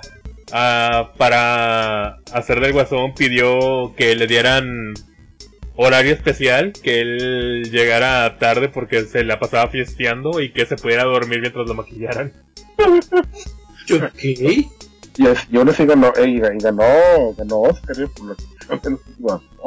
Sí, o sea, no, no es lo que requieres de preparación, es que hagas un buen trabajo. Si alguien requiere una hora para prepararse para algo y alguien requiere dos días para prepararse, pero te dan un buen resultado, es lo que cuenta. No cuenta para los. Bueno, para el Oscar cuenta que tu papel sea de un eh, eh, judío, escritor o director que huye del holocausto. Un hombre blanco heterosexual de edad, de edad mayor. Está luchando contra las circunstancias. Es un Oscar figurado. Pero bueno, ¿quieren agregar algo más al actor de método? No, creo que por ahora es suficiente. Sí, creo que se, ya se entendió que el actor de método se mete dentro de la piel del personaje. Aunque sea poquito. Y ahora pasamos a lo que es el storyteller. Que como el actor del método está más inclinado al juego de roles y menos en números y puntos. Por otro lado está más interesado en participar en una narrativa divertida que se sienta como un libro o una película, que en una estricta identificación de su personaje. Se apresura a comprometerse si mueve la historia, y puede aburrirse cuando el juego se ralentiza por las largas sesiones de planificación. Tú puedes complacerlo introduciendo y desarrollando hilos de tramas y manteniendo la acción en movimiento, como lo haría cualquier novelista o director de cine. O sea, considero que el storyteller también es un poquito difícil de complacer, pero no tanto como el actor de Met. Si tú es, llevas lo que es una narrativa interesante y creas lo que son que los NPCs se muevan, sean interesantes de interactuar o de establecer lazos con ellos, pues al storyteller le va a gustar. Ujú. Sí, o sea, si creas, un, si creas un mundo vivo alrededor de la historia, vas a enganchar al storytelling. Te Sí. Vas a sentir que el mundo está vivo y que, pues, ¿cómo se llama? Y puede interactuar con, con el mundo. ¿ah? Y dices, ah, que hay un mercado. Ah, como storyteller se va a preguntar, no, ¿por qué? ¿Y qué hay? No, porque están vendiendo fruta. Viene de mujeres. Y quizás el storyteller le basta en las descripciones más que al roleplayer que tienes que hacer las vocecitas y este interpretar cada NPC. Sí. Bueno, sí. Mm, En parte yo considero que al storyteller le va a interesar un poco menos lo mercado, sino pues el hacer algo de tal manera que avancen al siguiente capítulo importante de la trama principal. Bueno, pues es como lo veo yo. En cambio, al actor de método, pues platicar con un NPC cualquiera puede ser interesante. El storyteller le interesa más en el sentido general de la historia, pues bueno, no importan tanto estos NPCs, hablo con ellos. Lo que dicen tiene sentido en contexto, me hacen la gran revelación de que tengo que ir a punto B para obtener el McGuffin. Bien, eso es lo que yo necesito. Y bueno, considero que en sí hay dos tipos de storyteller. Eh, el que quiere conocer el- la historia y avanzarla y el que quiere generar la historia. Mm, Eh, recuerdo mucho en esta jornada de rol. Eh, eh, la aventura trataba sobre cómo unos goblins se habían vuelto en sí caballeros, tenían monturas, tenían armas, tenían armaduras. Y ahí estaban atacando pues las granjas de alrededor de una ciudad. Este llegan, investigan, les describo lo que hayan, que los que hay huellas de monturas aparte de los goblins, que las heridas en los granjeros parecen más de ser espadas largas o incluso lanzas, a diferencia de lo que utilizaría un goblin normalmente. Este jugador dice, ah sí, este, y tiro por arcana y me sale tanto y yo digo que el metal es azurita y que por eso tiene estas propiedades. Y yo, oye, oye, oye, espérate, hay un canon. Hay un canon y es este pelo. Por romper todas tus ilusiones. Y, y luego, ¿no? De que no, es que así no se juega el rol, este, todos tenemos que decir lo que queremos como si fuera un teléfono descompuesto. Excusez-moi. Y se fue bien enojado porque Técnicamente se puede en otros juegos como en Dungeon World, pero en Dungeons and Dragons no, para nada.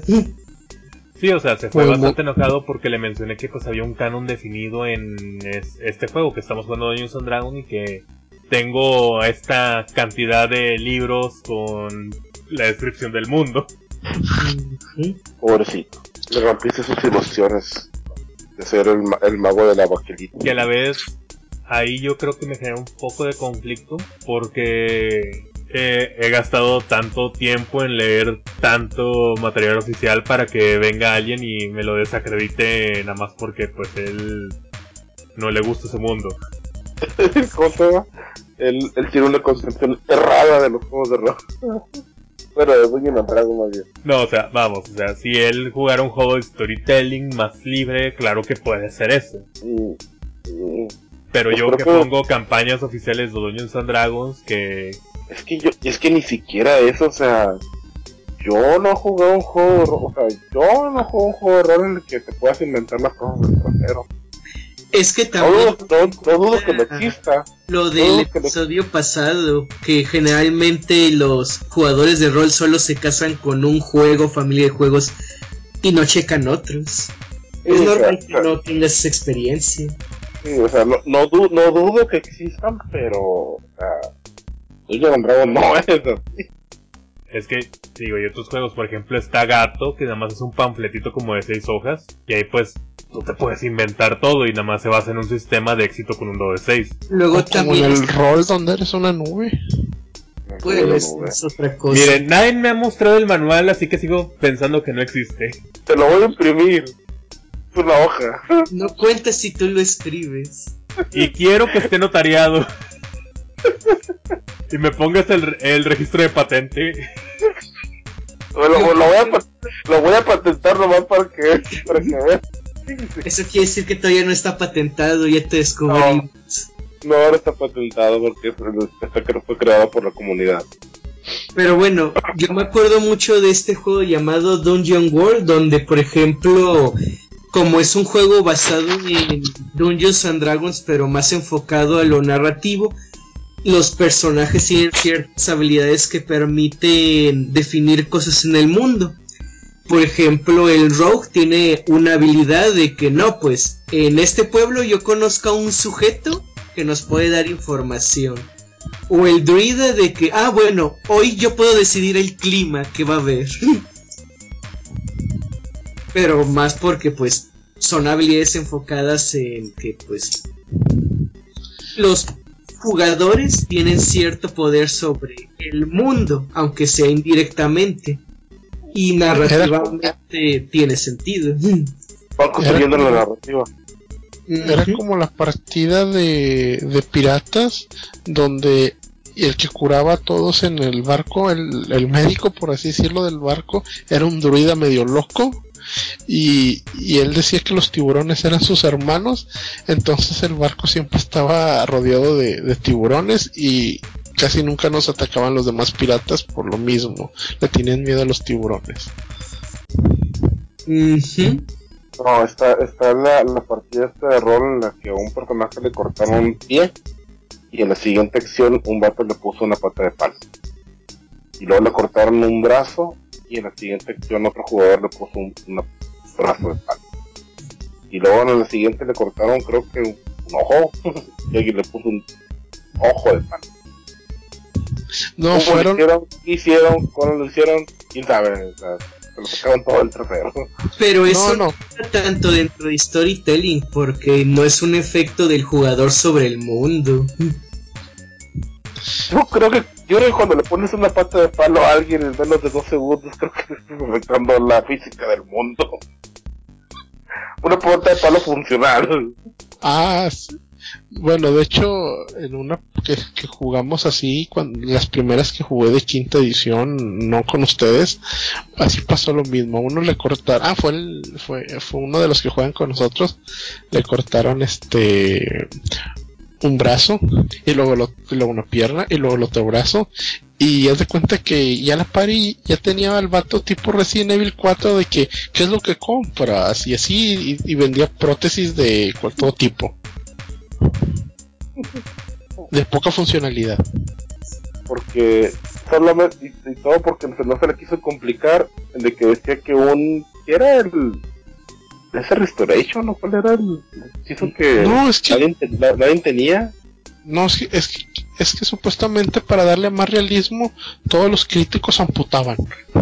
sí sí pero pero había un hechizo que te podía Regenerate. Regeneración. Regenerate. pero pero según en su mundo no existía porque es de demasiado nivel y Sí, nadie lo así. podía tener Bueno, el mismo manual del Dungeon Master te dice que si vas a utilizar las heridas permanentes, tienes que tener un sistema que la magia las pueda este eliminar. no es que para darle más realismo no podía haber no podía Pero haber sí, se llama juego de rol de fantasía. Pero no tiene realismo, güey. Pero él le quería meter realismo a su narrativa. Y por A eso como faltaba Fernie. una... Bueno, ya tuvimos esta discusión cuando Genesis habló de lo que no es Dungeons and Dragons. ¿Podemos continuar? Dale, dale, dale, dale, dale. Dale, dale, dale, dale. Entonces, igual, eh, no cualquier este GM va a poder complacer a un jugador de storyteller, pero siempre y cuando tú tengas una pequeña descripción de tu mundo que él pueda explorar y participar de, pues puedes complacerlo. Ya si él quiere ser un escritor, pues que mejor él haga su propia campaña. Sí, es por, por- por eso yo mencionaba el, el- el ejemplo del mercado. O sea, a un storyteller quizás el mercado le va a interesar porque es un- la parte viva del mundo que, que quizás te pueda desarrollar el máster. De que no, pues bueno, así Sigo no nomás llega. Que eso va más para el actor de método. Déjate cuento algo que creo que puede interesarle a un storyteller. Yo me acuerdo de, de hecho, en Príncipes del Apocalipsis, a dos personajes, el clérigo de la naturaleza y la Tifling Rogue. Yo me acuerdo, por ejemplo, que el Tifling de naturaleza, entre lo que era su background, él mencionó pues que tenía pues familia que era más o menos importante. Así que en cierta parte de la campaña donde elfos van a ayudar a unas comunidades de ataques de orcos, pues él se reencuentra con su madre que era capitana de pues un grupo de pues arqueros elfos. Y pues yo traté de meter un poco de drama en el aspecto de que cuando lo vieron había sido afectado por un spell de reencarnación y ya no era un elfo. Y su madre pues solamente apreciaba a los elfos y veía con desdeño a todo lo demás. Así que simplemente se dio la vuelta y dijo, ya no tengo hijo, no te preocupes, le diré a tus hermanos y a tu padre que estás muerto. Es que no, no solo fue eso, fue, hola madrecita, ya no soy humano, te presento a mi esposa, es una tiefling. Se ofendió más porque no era una elfa a que era una tiefling. y luego, con respecto a esa tiefling, más adelante recuerdo que la jugadora llegó a mencionar que ella le gustaría pues convertirse en la siguiente profeta del fuego y lo dijo en broma. Pero en esta parte llamado el ojo del mal elemental, que está casi al final de la se encontraron con un monolito y ella al tocarlo pues obtuvo lo que es eh, locura y pues empezó a atacar a sus compañeros.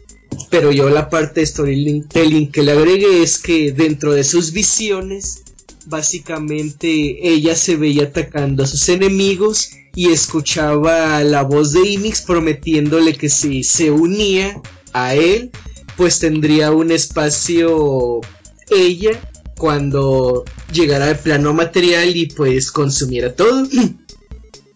Eh, y pues su profeta ya era otra tiefling. Y storytelling, pues considero que la campaña de Descent into Avernus fue más eso. Bastante.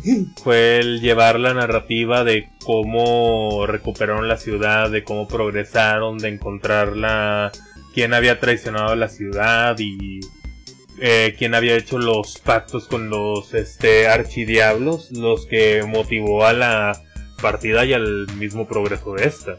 Sí, ayudó bastante que muchos de los enfrentamientos eran prácticamente imposibles físicamente y tuvimos que abocarnos a negociar y hacer pactos con fuerzas encontradas pues para salvarlos a todos. Y pues ahí va, que si yo no tuviera el conocimiento de que eh, Tiamat tenía un recelo contra Sariel, pues esa parte no se hubiera podido desarrollar. De hecho, ahora que lo mencionas, no me imagino después de haberla jugado contigo esa aventura, como si fuera, por ejemplo, he visto que algunos masters, eh, cosas tipo sandbox, eh, las ponen de forma episódica, de que el episodio de hoy están aquí y van a hacer esto. El siguiente sesión están aquí y van a hacer esto. Pero ya digamos con las despartes de roleo prehechas de que esto es lo que va a pasar. Sí, fíjate, sí vi un máster que hizo eso con la principios del apocalipsis. De que, ah, sí, ahora van a este profeta. Y ahora van contra él. Y luego ahora yo considero que es una estrategia común cuando un máster tiene problemas con el aspecto de storytelling, sobre cómo ir hilando la historia para llevar de forma natural a los jugadores a esos puntos. Mejor los ponen directamente ahí. Para, entre comillas, no perder tiempo. Sí. Pues bueno, es que también tenemos que recordar que esta nueva moda del juego es e intentar, por así decirlo, transmitirlo. Ah, el streaming. Sí. Entonces por eso buscan que las cosas se desarrollen más rápido. Que estas dos horas de rolear, este, cómo obtuvieron la información quizás para el streaming sea aburrido y perjudicial. Mm, ¿Cómo? Mm, si va a ser un periodo muerto, donde haya poca emoción, pero aún así eso avanza la historia, eh, pues no va a ser vistoso y no va a ser bueno para un streaming. Ah, ya, ya.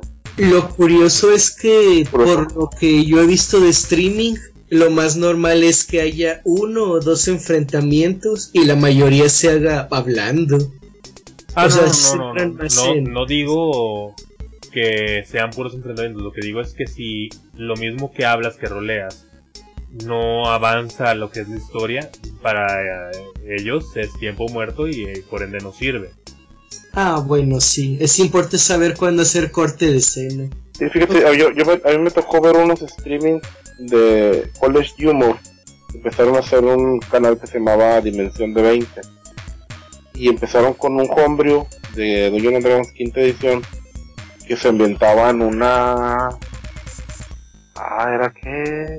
Eh, preparatoria, ¿cuál es la, el equivalente preparatoria gringo? High school. Eh, era una high school de fantasía, en la que pues, iban razas de fantasía.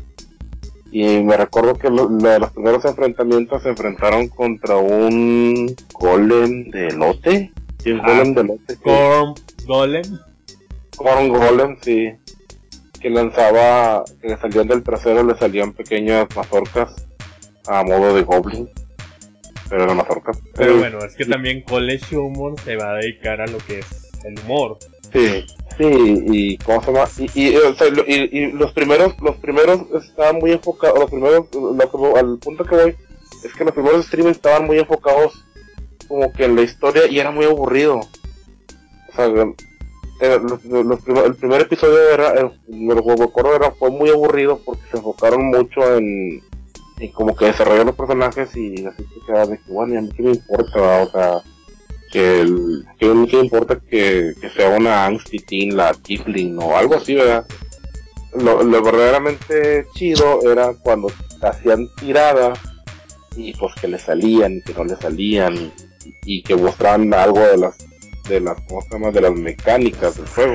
Bueno es que, creo que es por la misma razón que medio fracasan las películas de videojuegos cuando tú tienes una participación en la historia y tú puedes alterar la historia, simplemente oír una historia ya no es tan interesante. Sí, sí, y, y ya después yo vi, ya vi que pues empezaron a enfocar más, más en actuar los enfrentamientos y ya empezó a agarrar un poquito más de auge. El, el- y ahorita ya, ya tienen como tres canales, ya tienen como tres historias diferentes de, de Homebrew, de, basado más o menos en el mismo, mismas dimensiones. Pero bueno, sí, eso es lo que decía de los streams. Bueno, falta un tipo más, ¿no? Sí, un tipo más. A darle pues mole de olla. The Casual Gamer, el jugador casual, es a menudo olvidado en las discusiones de este tipo. Pero casi todos los grupos tienen uno. Los jugadores casuales tienden a ser personas de bajo perfil que están incómodos en el centro mm, de atención. Incluso en grupos pequeños. A menudo están presentes por salir con el grupo y juegan solo porque es la actividad que la mayoría decidió. Aunque son criaturas esquivas, los jugadores casuales pueden ser de vital importancia para el este el juego. Ellos van a llenar los rangos. Es, esto va a ser muy importante si hay una distribución de habilidades, este, características o clases. Digamos que nadie quiere agarrar el rol de healer, pues el casual es el de que, ah, no, pues lo que falta, ¿no? Este, a menudo son los moderadores que mantienen alejadas las personalidades más asertivas de las otras. Es el que quizás ya diga ya, que ya dejen de discutir y vamos a seguir jugando. Hemos Este, tenido varios aquí, ¿no? eh, sí. Eh, se menciona el jugar casual porque lo que lo que más fervientemente desea es permanecer en segundo plano. Él no quiere tener que aprender reglas o inventar un enganche de su personaje o participar en la planificación. Él está ahí por la convivencia. Sí, Puedes creer que es malo que se siente allí durante gran parte de la sesión hojeando su cómic o viendo su celular, pero es lo que él quiere. Eh, lo último que tú quieres hacer como este GM es obligarlo a que tome un mayor grado de participación. Como me ha tocado ver mucho eso. Pero el jugador casual, pues es. Se requiere cierta cantidad de jugadores para esto. Hay quienes ponen el, número de mínimo 3, hay quienes consideran que se requiere mínimo 5. Y si uno de los jugadores jala a su amigo y está ahí y tienes un poquito más de poder en la party por eso, pues ya está cumpliendo su papel. De hecho, curiosamente así es como yo empecé a jugar rol. Tengo entendido que del grupo original de Genesis, mi hermano era el jugador casual que solo estaba ahí, no tengo la menor idea de por qué. Y un día básicamente le dijeron, pues lleva a tu hermano, ¿no? Se la pasa encerrado. Mi, mi teoría es que Aran es un robot, un alien o un psicópata y estaba ahí para ver cómo interactúan los humanos e intentar imitar sus emociones. Qué bárbaro. Ok. Y una parte importante es que el jugador casual puede encontrar el punto donde se sienta cómodo y volverse otro tipo de jugador. Pero es que le dejes tiempo, que no lo forces y que él mismo pues encuentre su pedacito. O sea, es como que es como la célula madre que en un- a un momento se va a convertir en otra cosa. Una célula pluripotencial. Una célula, sea, una célula gestante o que o- Bueno, es que tampoco es el tema de interés del grupo, pero este el término célula madre es eh, simplemente una simplificación del tema. Las células pueden ser totipotenciales, las primeras que se pueden convertir en cualquier otro tipo de célula, diferenciar en eh, tejido. Células pluripotenciales que ya están más definidas y que solamente se van a dividir a una cantidad eh, de tejido específico. Como este lo más seguro es que el jugador casual sea solamente pluripotencial, o sea, se- solamente puede encontrar lo que es uno o dos nichos en los cuales él entre. Sería muy raro que él pudiera cubrir todos los nichos, más porque eh, si no le interesa el juego, si no se divierte, pues simplemente lo va a dejar. Pues sí, O una va a seguir ahí en segundo plano, comiendo comida china mientras los otros rolean y nada más actuando cuando lo necesiten. Ok, eso fue muy específico.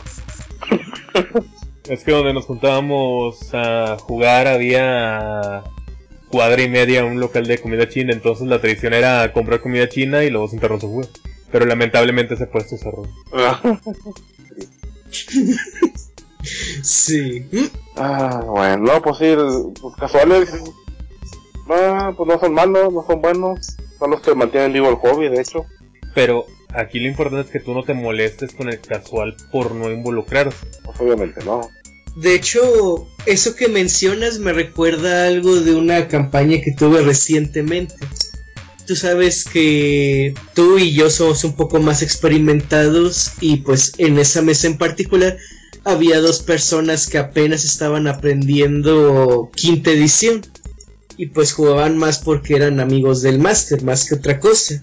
Y recuerdo que el máster nos comentó que no les gustaba que nosotros dos estuviéramos teniendo, digamos, más el foco en lugar de los otros dos.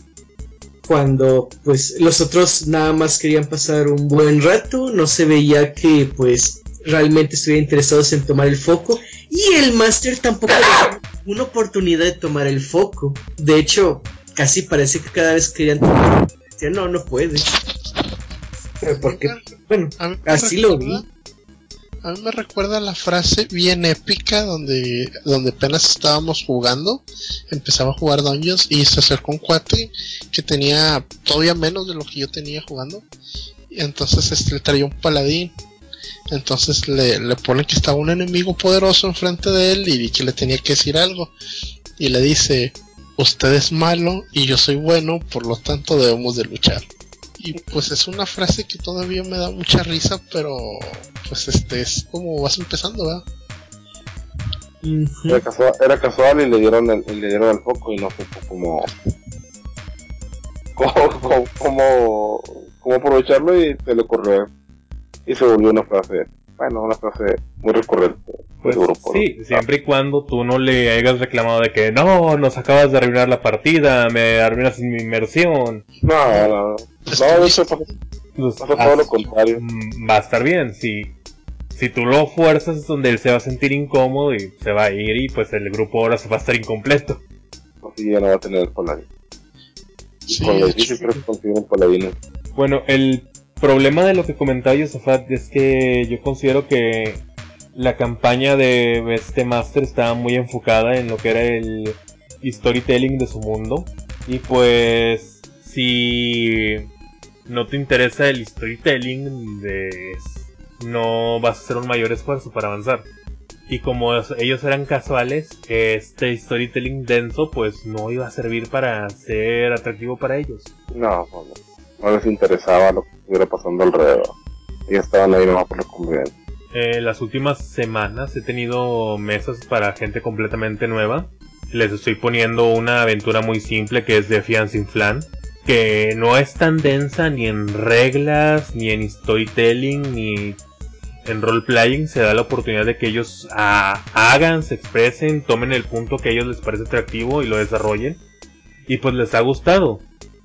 Si yo me quisiera poner muy taque con ellos, pues quizás ahí se frustrarían. Si yo les exigiera que interpretaran todo lo que dicen, pues también quizás dirían, no, pues esto no es para mí y pues no regresarían. Fíjate, yo, yo conocí un cuate que en, el lugar donde jugábamos Rift, el vato no, o sea, no, no era nuevo los juegos de rol, pero como que no tenía otro lugar donde jugar rol, la presencial.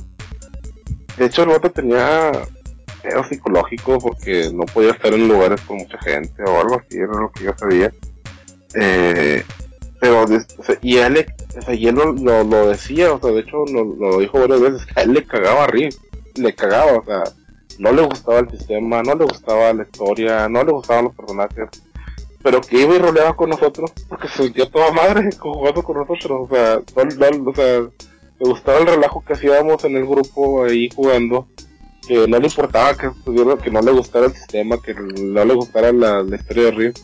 O sea, el vato se sentía bien jugando con nosotros. O sea, Pues sí, es que ahí es donde es el casual, el que está ahí porque le gusta el grupo y el grupo se divierte de esa manera. sí, Porque es- es- si no le agrada el grupo, pues tampoco estaría ahí. Sí. De hecho, o sea, son de las cosas más raras que me ha tocado así de que, vato, si no te gusta el juego, ¿por qué vienes? O sea, no, es que está con madre el, el ambiente. Y yo, ah, chido, qué bueno que. Eh, Eh, mínimo, mínimo otros te quedamos bien.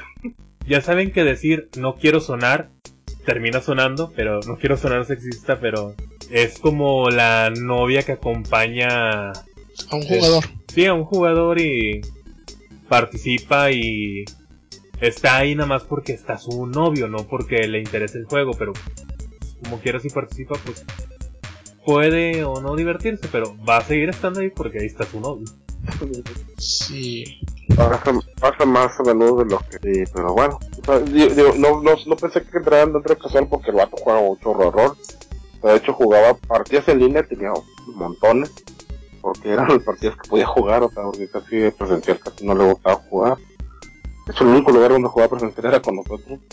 Eh, y a, él, a él lo- a él lo que le gustaba era, era Pathfinder, o sea, a él Pathfinder es el juego, es el juego epítome de, de los juegos de rol, o sea, no hay otro juego de rol pues Pathfinder.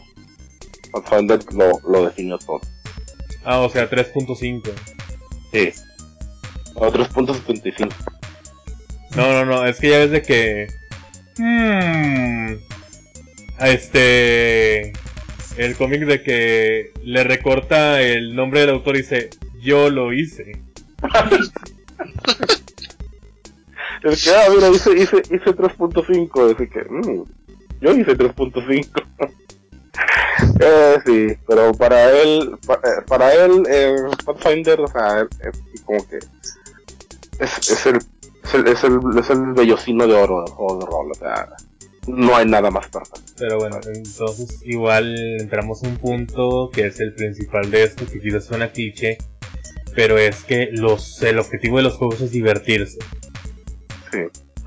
Si él se está divirtiendo con ustedes, pues se está cumpliendo su objetivo. Así es. Sí. Aparte, sí, no, no pensaba, o sea, no, no pensé que fue entrar dentro casual porque él ya jugaba Pathfinder. Jugaba con nosotros, sí, pues, le gustaba. eh, Es que es, casual en, Ri- en, Era casual en Rift. en Rift, sí, pero quizás en Pathfinder si tenga su nicho. Sí, no, en Pathfinder nos, nos daba dos, vueltas. Porque como mencionó Josafat, que mencionamos en la discusión anterior, es que eh, normalmente los jugadores se quedan en un solo sistema.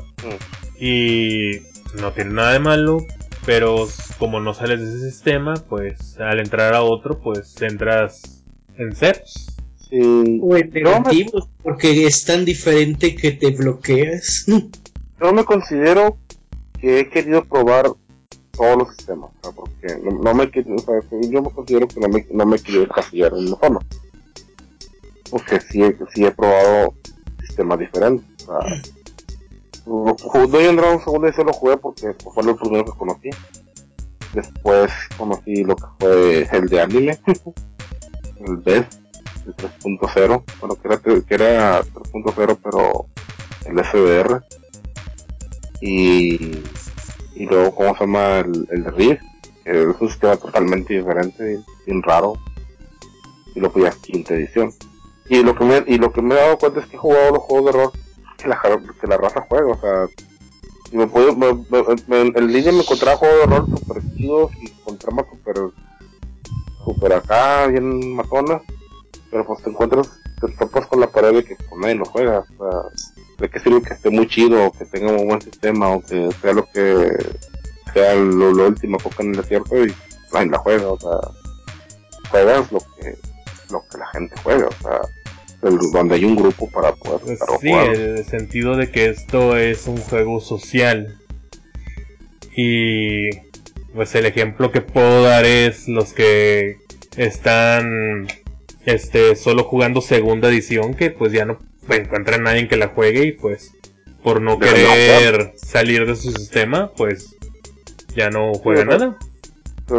Prefieren no jugar a que jugar otro sistema. Y yo la verdad, mm, eso, a mí eso nunca me ha pedido ir a jugar a un lado. O sea, si estás jugando, no sé, vampiro, bueno, ya te he dicho vampiro, no me gustó el, no me gustó el, el lore. O sea, Bueno, pero no te gustó Horror. no por el sistema, por el narrador. el, narrador, fíjate, jugué dos partidos de vampiro y el primero no me gustó por el narrador, la segunda, como quiera, no me gustó por el trasfondo de ser una bestia, un, un monstruo, no me gustó, entonces no, no es. Sí, sí de tiro ahí sí, y ahí sí, sí, sí raya con, con los juegos de mundo. de- Me gusta me, me di cuenta que me gusta más ser el héroe, ser el monstruo. Pero pues Pero- igual, o sea, te digo, es el narrador, él se puede enfocar de otra manera, puede alterar la historia, puede, digamos, enfocarse en que sean Alucards, que tengan que pelear con un vampiro de eh, Se generaciones puede. anteriores que intenta causar un cambio en el mundo.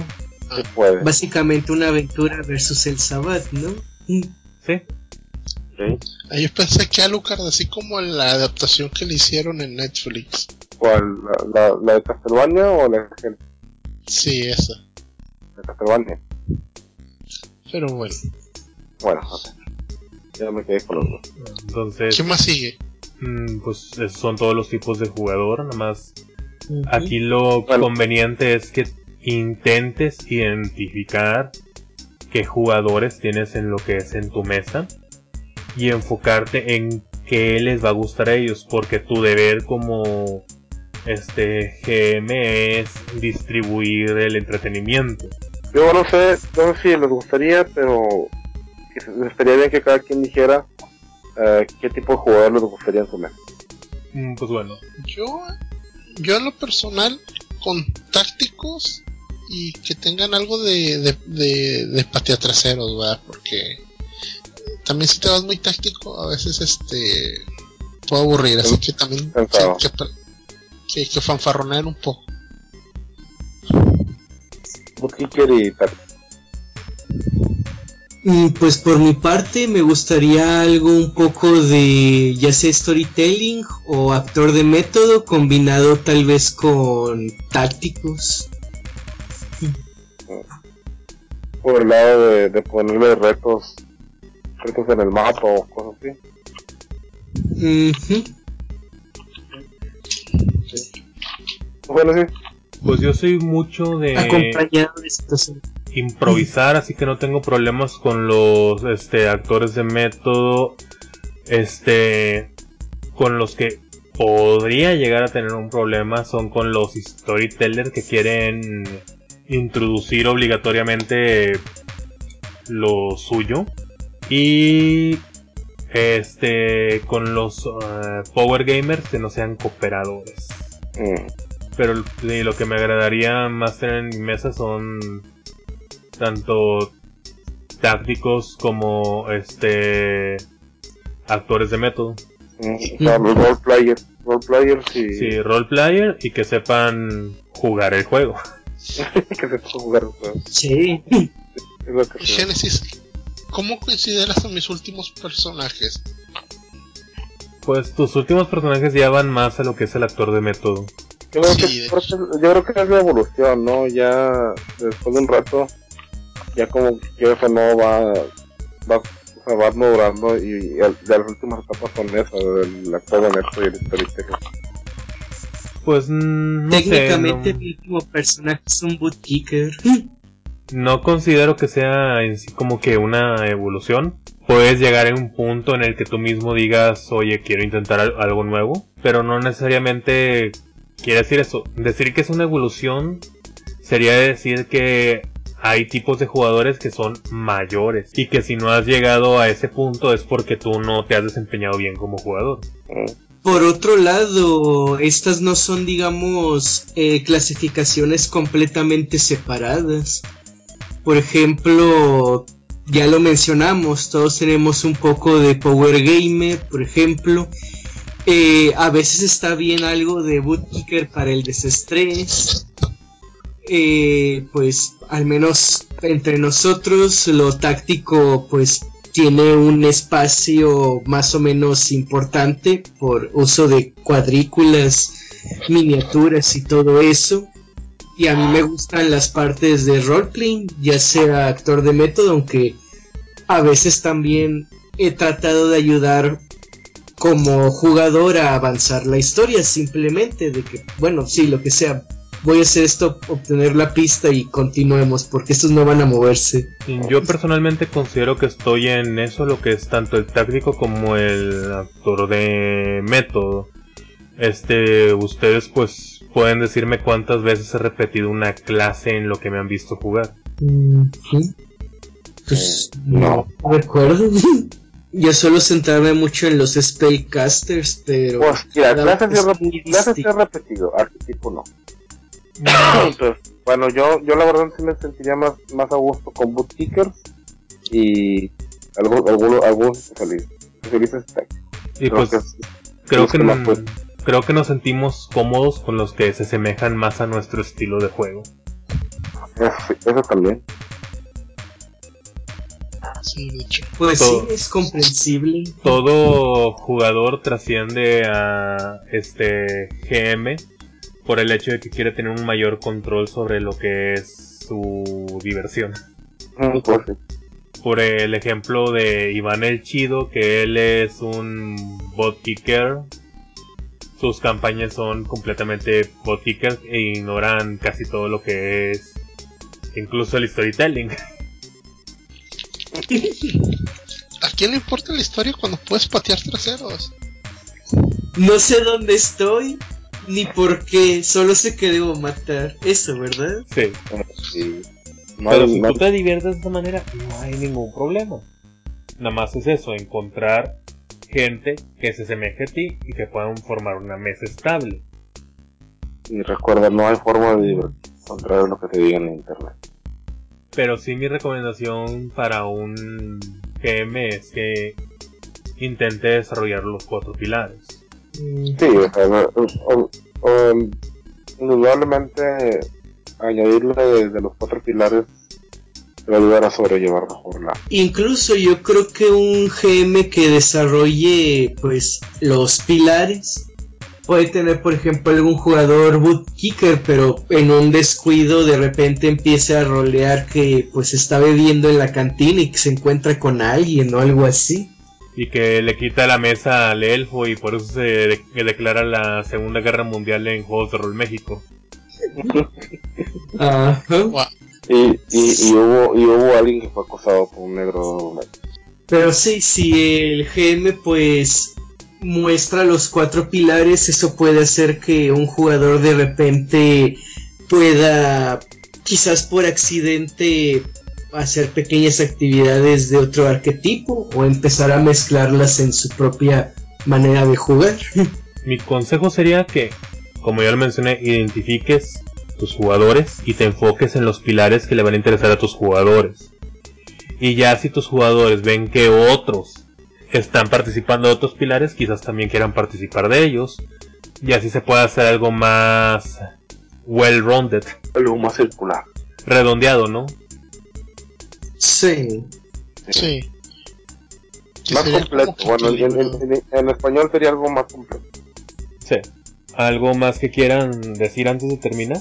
No, yo creo que están muy claros los puntos de... Lávense bien las manos no tiene nada que ver, pero es un buen consejo.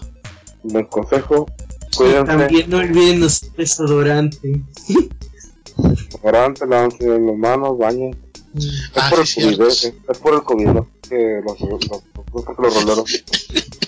oye, sí es cierto, a la, otra que alguien me diga, oye, este, ¿cómo se llama? Este, me hace para, para, para cuando vaya a jugar rol. Ah, sí, mira, te recomiendo que cuides tu, tu aseo personal, este, y llegues temprano para ser personaje. Y ya. Bueno, en este caso es recordar a los jugadores que los juegos de rol son cooperativos. Que se trata de ah, en grupo avanzar la historia. Entonces, si tú tienes esa pequeña consideración de hacer un juego en equipo y de avanzar con los demás, la experiencia va a ser más divertida para todos y va a haber menos peleas internas. Ah, sí, cierto. Se me hace que es porque hay muchos juegos competitivos y ya la gente piensa que cualquier juego es competitivo y ya no hay poco cooperativo. Eso existe desde los ochentas. Bueno, sí, cierto. Pero bueno. Yo Entonces, simplemente recomendaría para los DMs que si tú te diviertes pero los jugadores no, eso eventualmente va a hacer que la mesa se desintegre, así que es importante observar No, o sea, tal vez o una sea, retroalimentación de los jugadores. Un- Una cosa muy importante cuando estás jugando un juego de rol es tener buena comunicación con tu player. Si Mm, es que no se están divirtiendo, es, es bien válido parar la mesa, platicar con ellos y decirles, bueno, ¿cómo le podemos hacer para que sea más divertido? O sea, que, que se diviertan, ya que ellos digan, no, es que yo quiero pelear, no, es que yo quiero saber que esto, que lo otro, bueno. Ya tratas de, de, de, inte- de integrar eso al, al juego. Y si no, pues, igual pueden, siempre pueden jugar otra cosa. Pues sí, o ver películas. pero bueno, para concluir, como dirían Billy Ted, sean excelentes los unos con los otros. Esa frase unió universos. Esto fue el Midnight Show con los Grumpy Roller. Eh, nos despedimos y esperamos esto les sea de ayuda. Hasta la vista. Pues, Que Tiamat esté con ustedes porque es el dios que más nos ha ayudado. Y empinado, pero ayudado. nos vemos en el